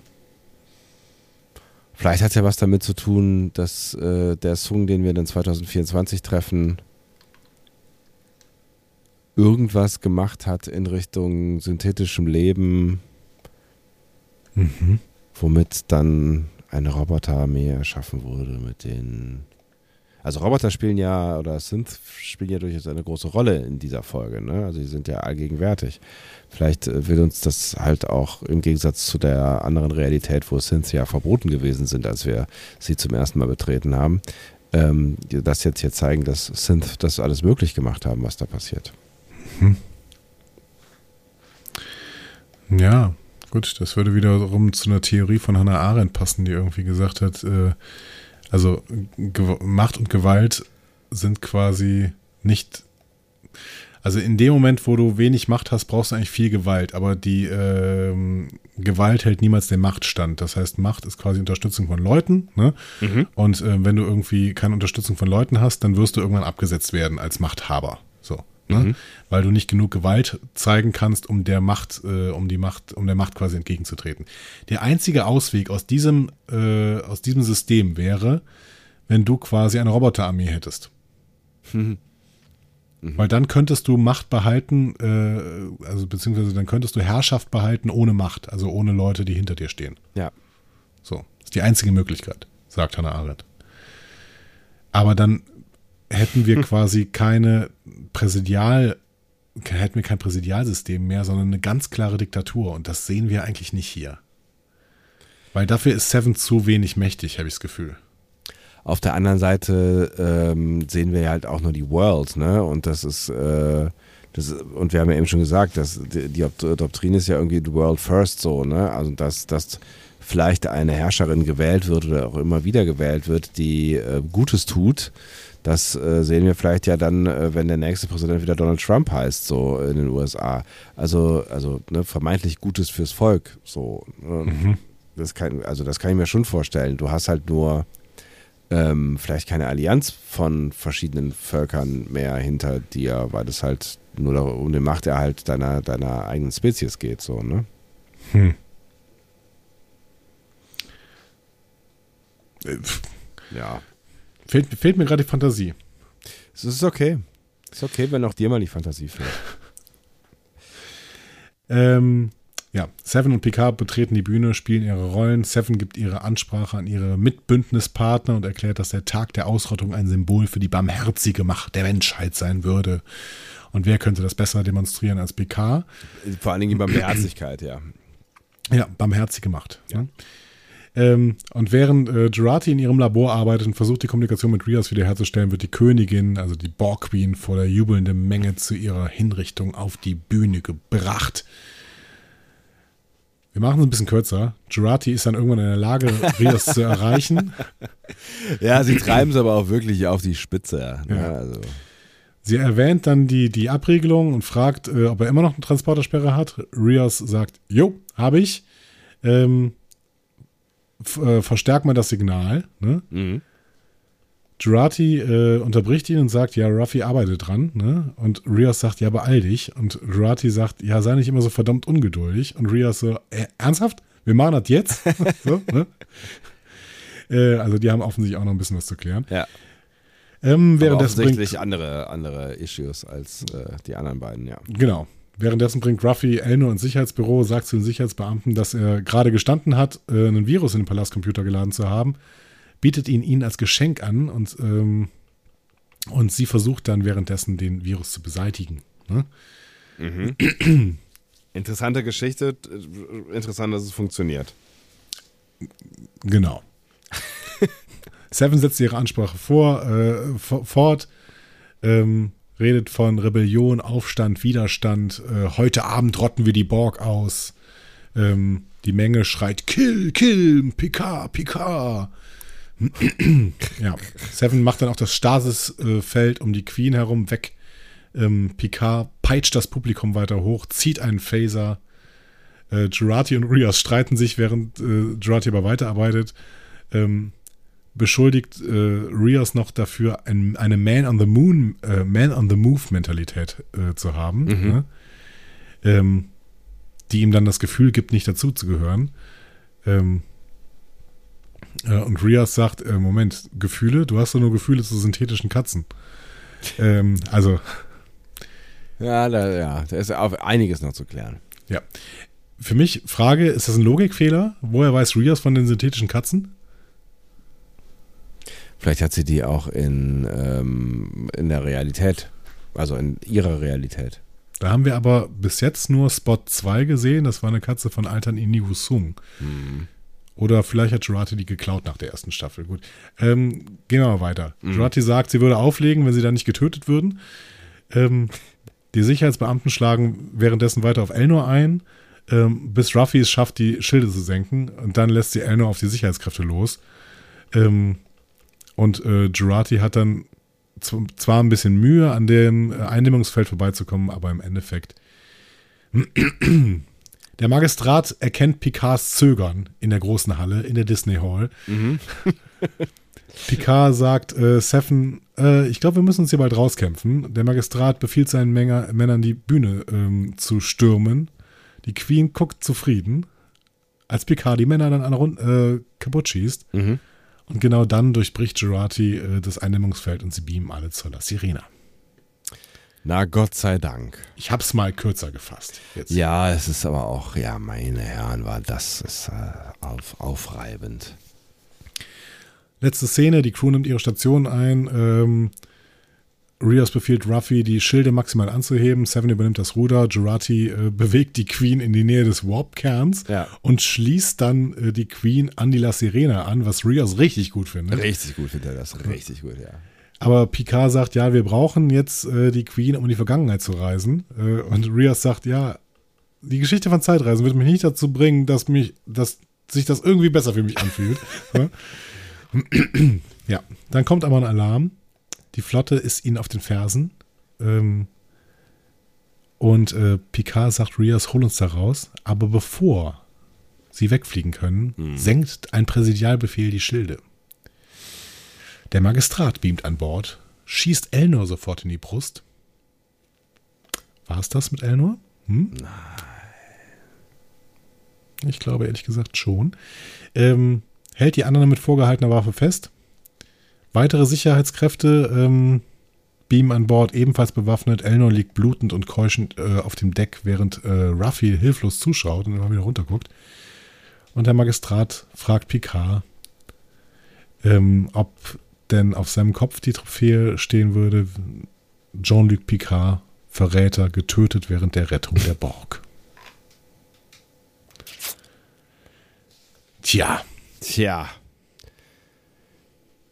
Abspannbühne links, 2 Stunden 22, 20 haben wir. Nicht schlecht, oder? ähm, ja, ich habe es jetzt am Ende kurz gemacht. Ähm, also du glaubst, dass Elnor überlebt? Ich kann mir irgendwie nicht vorstellen, dass sie ihn sterben lassen. Ich glaube, der ist zu Ende erzählt. Ich glaube, das ist äh, vorbei. Ja, der war schon am Anfang zu Ende erzählt. Ja, aber das haben sie dann irgendwann auch gemerkt. Ja. Ich glaube, Elnor stirbt. Wäre irgendwie schade, aber du hast natürlich auch recht mit, der ist auserzählt, ne? Also der war, war halt nie ordentlich erzählt und jetzt hat er irgendwie auch keine wirkliche Daseinsberechtigung mehr, ne? Aber wir sind uns einig, dass sie auf, dass sie diese Situation jetzt lösen können. Ja, offensichtlich, weil wir haben den Trailer gesehen, also die wir den Trailer gesehen haben. Dass der Magistrat äh, tendenziell verlieren wird und sterben wird hier auch. Wahrscheinlich und vielleicht hat es was mit der Borg Queen zu tun. Hm. Oder mit Ruffy, die austickt, weil sie merkt, dass Elnor stirbt. So, und dann fliegen sie in die Vergangenheit mit dem Slingshot, oder? Slingshot, oder? Wie, äh. Slingshot, ja. Genau, hier Dingsbums, wie heißt denn auf Deutsch? Ähm, äh, Wurf, Werfe. Ähm, wie heißt es denn, meine Herren? Schleuder. Danke, Stein, Dingsbum, Schleuder, ja. Ja. Ja, ähm, das, das wird passieren, oder? Das wird passieren, ja. Irgendwie wird es passieren. Also ich glaube, da sind wir uns relativ einig. Also wir werden in der Vergangenheit landen und das werden wir, glaube ich, auch nächste Folge schon sehen. Ja, glaube ich ja. auch. Ja. Weiß nicht, was dazwischen noch groß geklärt werden kann, aber ich denke, spätestens am Ende der nächsten Folge sind wir im Jahr 2024. Ich hätte ehrlich, gedacht, äh, äh, ehrlich gesagt gedacht, dass wir das vielleicht sogar schon am Ende in dieser Folge sehen werden, aber ähm, es hat sich ja dann doch alles ein bisschen in die Länge gezogen. Ja, vielleicht kann ich da ansetzen, um so ein Stück weit auch eine Bewertung zu machen. Bitte. Ja? Ähm, du möchtest also in, in den Fazitmodus übergehen. Ja? Ich möchte in den Fazitmodus übergehen. Ähm, mein Fazit, ich, ich habe Spaß bei dieser Folge gehabt, aber im Stil hinterlässt sie mich dann doch irgendwann ein bisschen ratlos, weil ich habe dann irgendwann gedacht, ja, ich habe es auch verstanden. Mhm. So. Ja. Und da sind viele Infos gedroppt worden und diese Infos brauchen wir auch. Und ähm, man merkt auch, dass diese Folge irgendwie so, ähm, ja, so das Mittel zum Zweck war, um uns diese Infos alle zu geben. Aber ich hatte überhaupt kein Interesse mehr, in dieser Welt, in dieser Zeit zu bleiben. Das heißt, ich bin auch sehr, sehr glücklich, wenn wir schnell diese Zeitreise machen. Weil da ist echt alles, also es war so überzeichnet, dass ich irgendwann gedacht habe, ja, ich hab's gecheckt. Es ist alles scheiße und ja, es ist, wir wissen auch noch nicht genau, warum es so ist, aber selbst Q findet es irgendwie doof und die Borg Queen findet es irgendwie doof und alle, die da drin sind, finden es irgendwie doof. Und es ist auch irgendwie nur doof. Ja. Und wir sehen auch ganz viele Anspielungen darauf, warum es denn doof sein könnte. Und ich bin gespannt darauf, wie wir das denn auflösen. Aber ähm, ganz viel war dann irgendwie doch für mich Name-Dropping und teilweise auch nicht mehr der schönen Art. Ich weiß, dass sehr, sehr viele das mit den Schädeln zum Beispiel abgefeiert haben. Das hat mich ein bisschen aus der Immersion rausgeschmissen, weil ich dann irgendwie gedacht habe, ja, ihr wollt uns jetzt hier wirklich die Größe daran festmachen, dass uns hier die absoluten Creme de la Creme Namen aus dem Star Trek Oeuvre präsentiert werden irgendwie. Mhm. So. Also ich meine, Sarek, Martok und, ähm, und Guldukat, du hättest ja. im Endeffekt nur noch Martok mit Worf ersetzen müssen, dann hättest du wirklich die absolut prägendsten Figuren der jeweiligen Spezies in dem Star Trek Oeuvre gehabt. Ja. Irgendwie, ne? Ja, ja. Und äh, dann noch der, der Cisco Name Drop und sowas, das war mir irgendwann ein bisschen zu viel. Ich fand die Folge nicht total schlecht, wie gesagt, sie hat mich unterhalten, aber ich habe es auch nicht so abgefeiert, wie das gesamte Netz das gemacht hat. Also die, die, diese Folge wird ja unfassbar abgefeiert. Da ja? war ich nicht so dabei. Ja, ja wie gesagt, ich habe mich ähm, aus Gründen, äh, aus mehreren Gründen, ähm, nicht damit auseinandergesetzt, was äh, in, in, diesem Internet passiert. Ähm, ja, dass sie, dass sie so abgefeiert wird, verstehe ich ehrlich gesagt auch nicht. Für mich ähm, war, oder ich will, ich will, will nicht vorgreifen, warst du, warst du durch?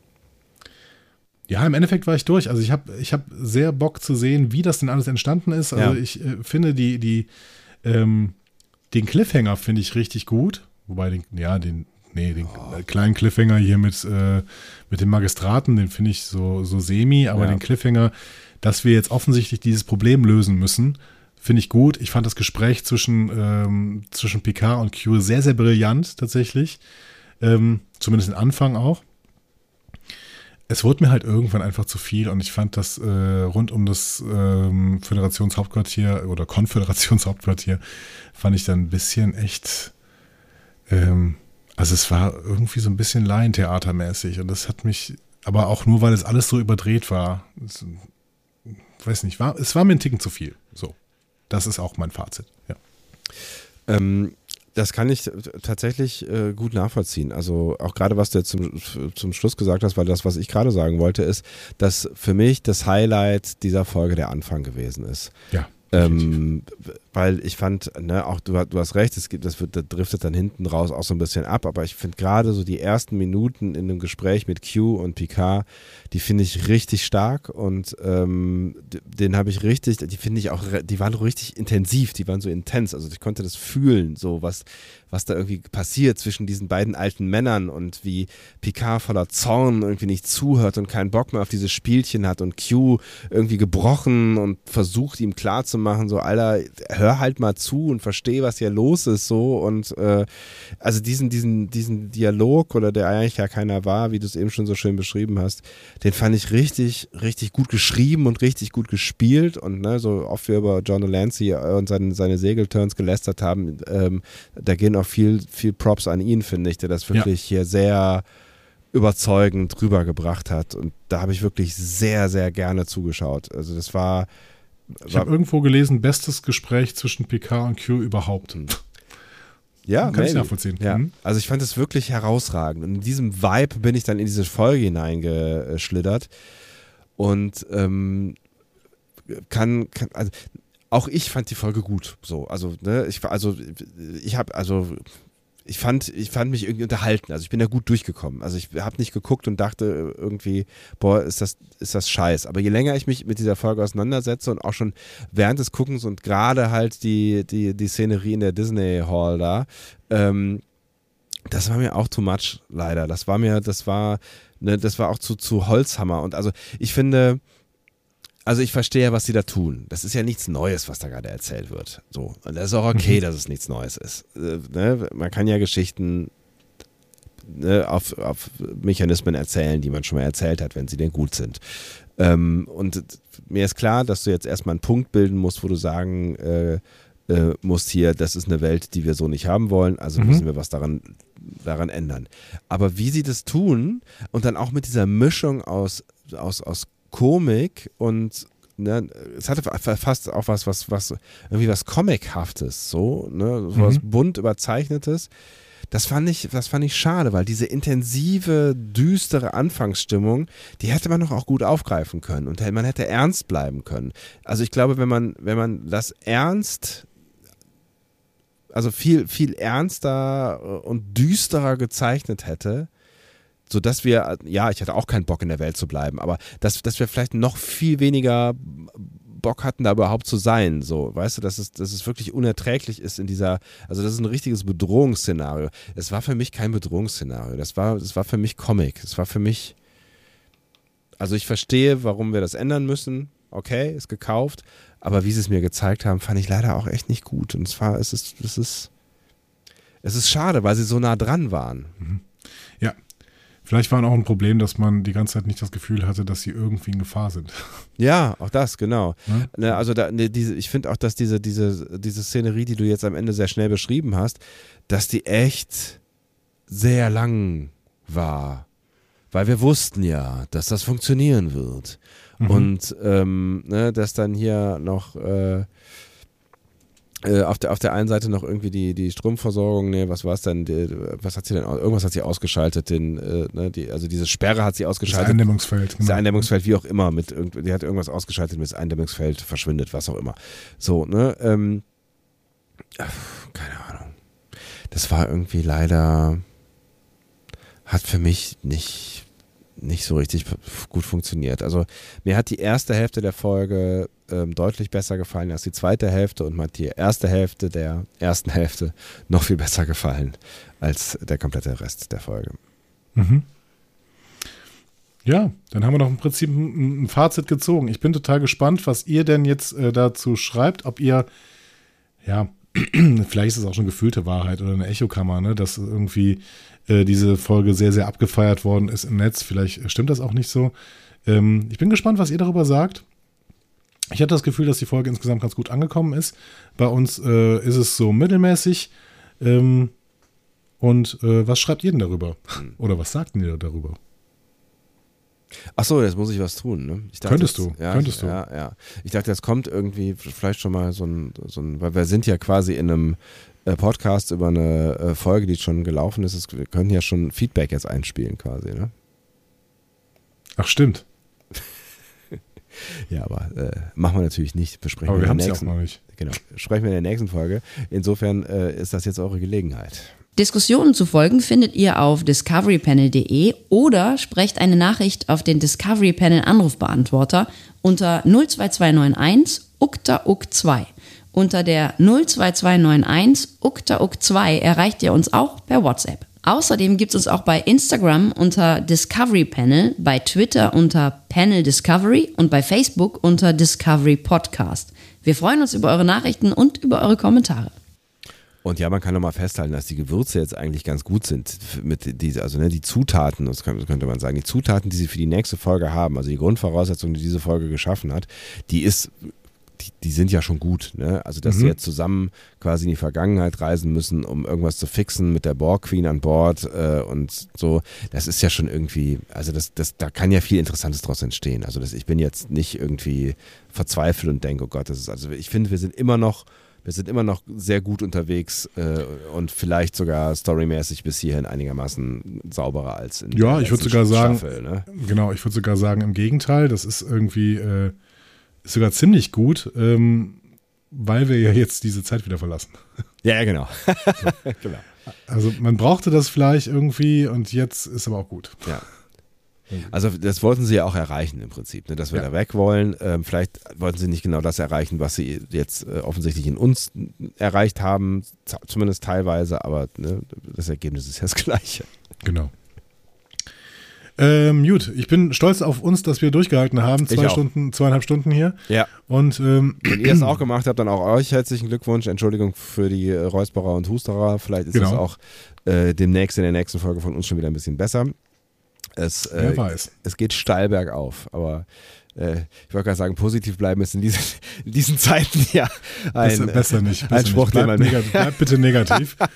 Und äh, wir hören uns wieder in den nächsten Tagen, aber wir hängen jetzt ein bisschen, das heißt, äh, das wird auch noch ein bisschen weitergehen mit dem Hängen, aber immerhin ist Discovery, immerhin ist Discovery jetzt zu Ende, das wollte ich gar nicht so sagen. Nee, das ich, stimmt. Ähm, ich, ich bin ein bisschen traurig darüber, dass Discovery zu Ende ist und ich habe die letzte Folge noch nicht gesehen und äh, Genau, ich auch noch nicht. Bin, also ich, ich Das ja. wird auch noch was dauern, weil wir erstmal die äh, vorletzte Folge besprechen müssen. Es ist korrekt, ja. Und ja. da gibt es einiges zu besprechen. Ähm, ja, allerdings.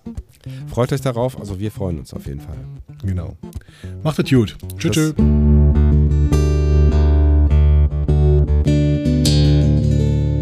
Mehr Star Trek Podcasts findet ihr auf discoverypanel.de. Discovery Panel. Discover Star Trek.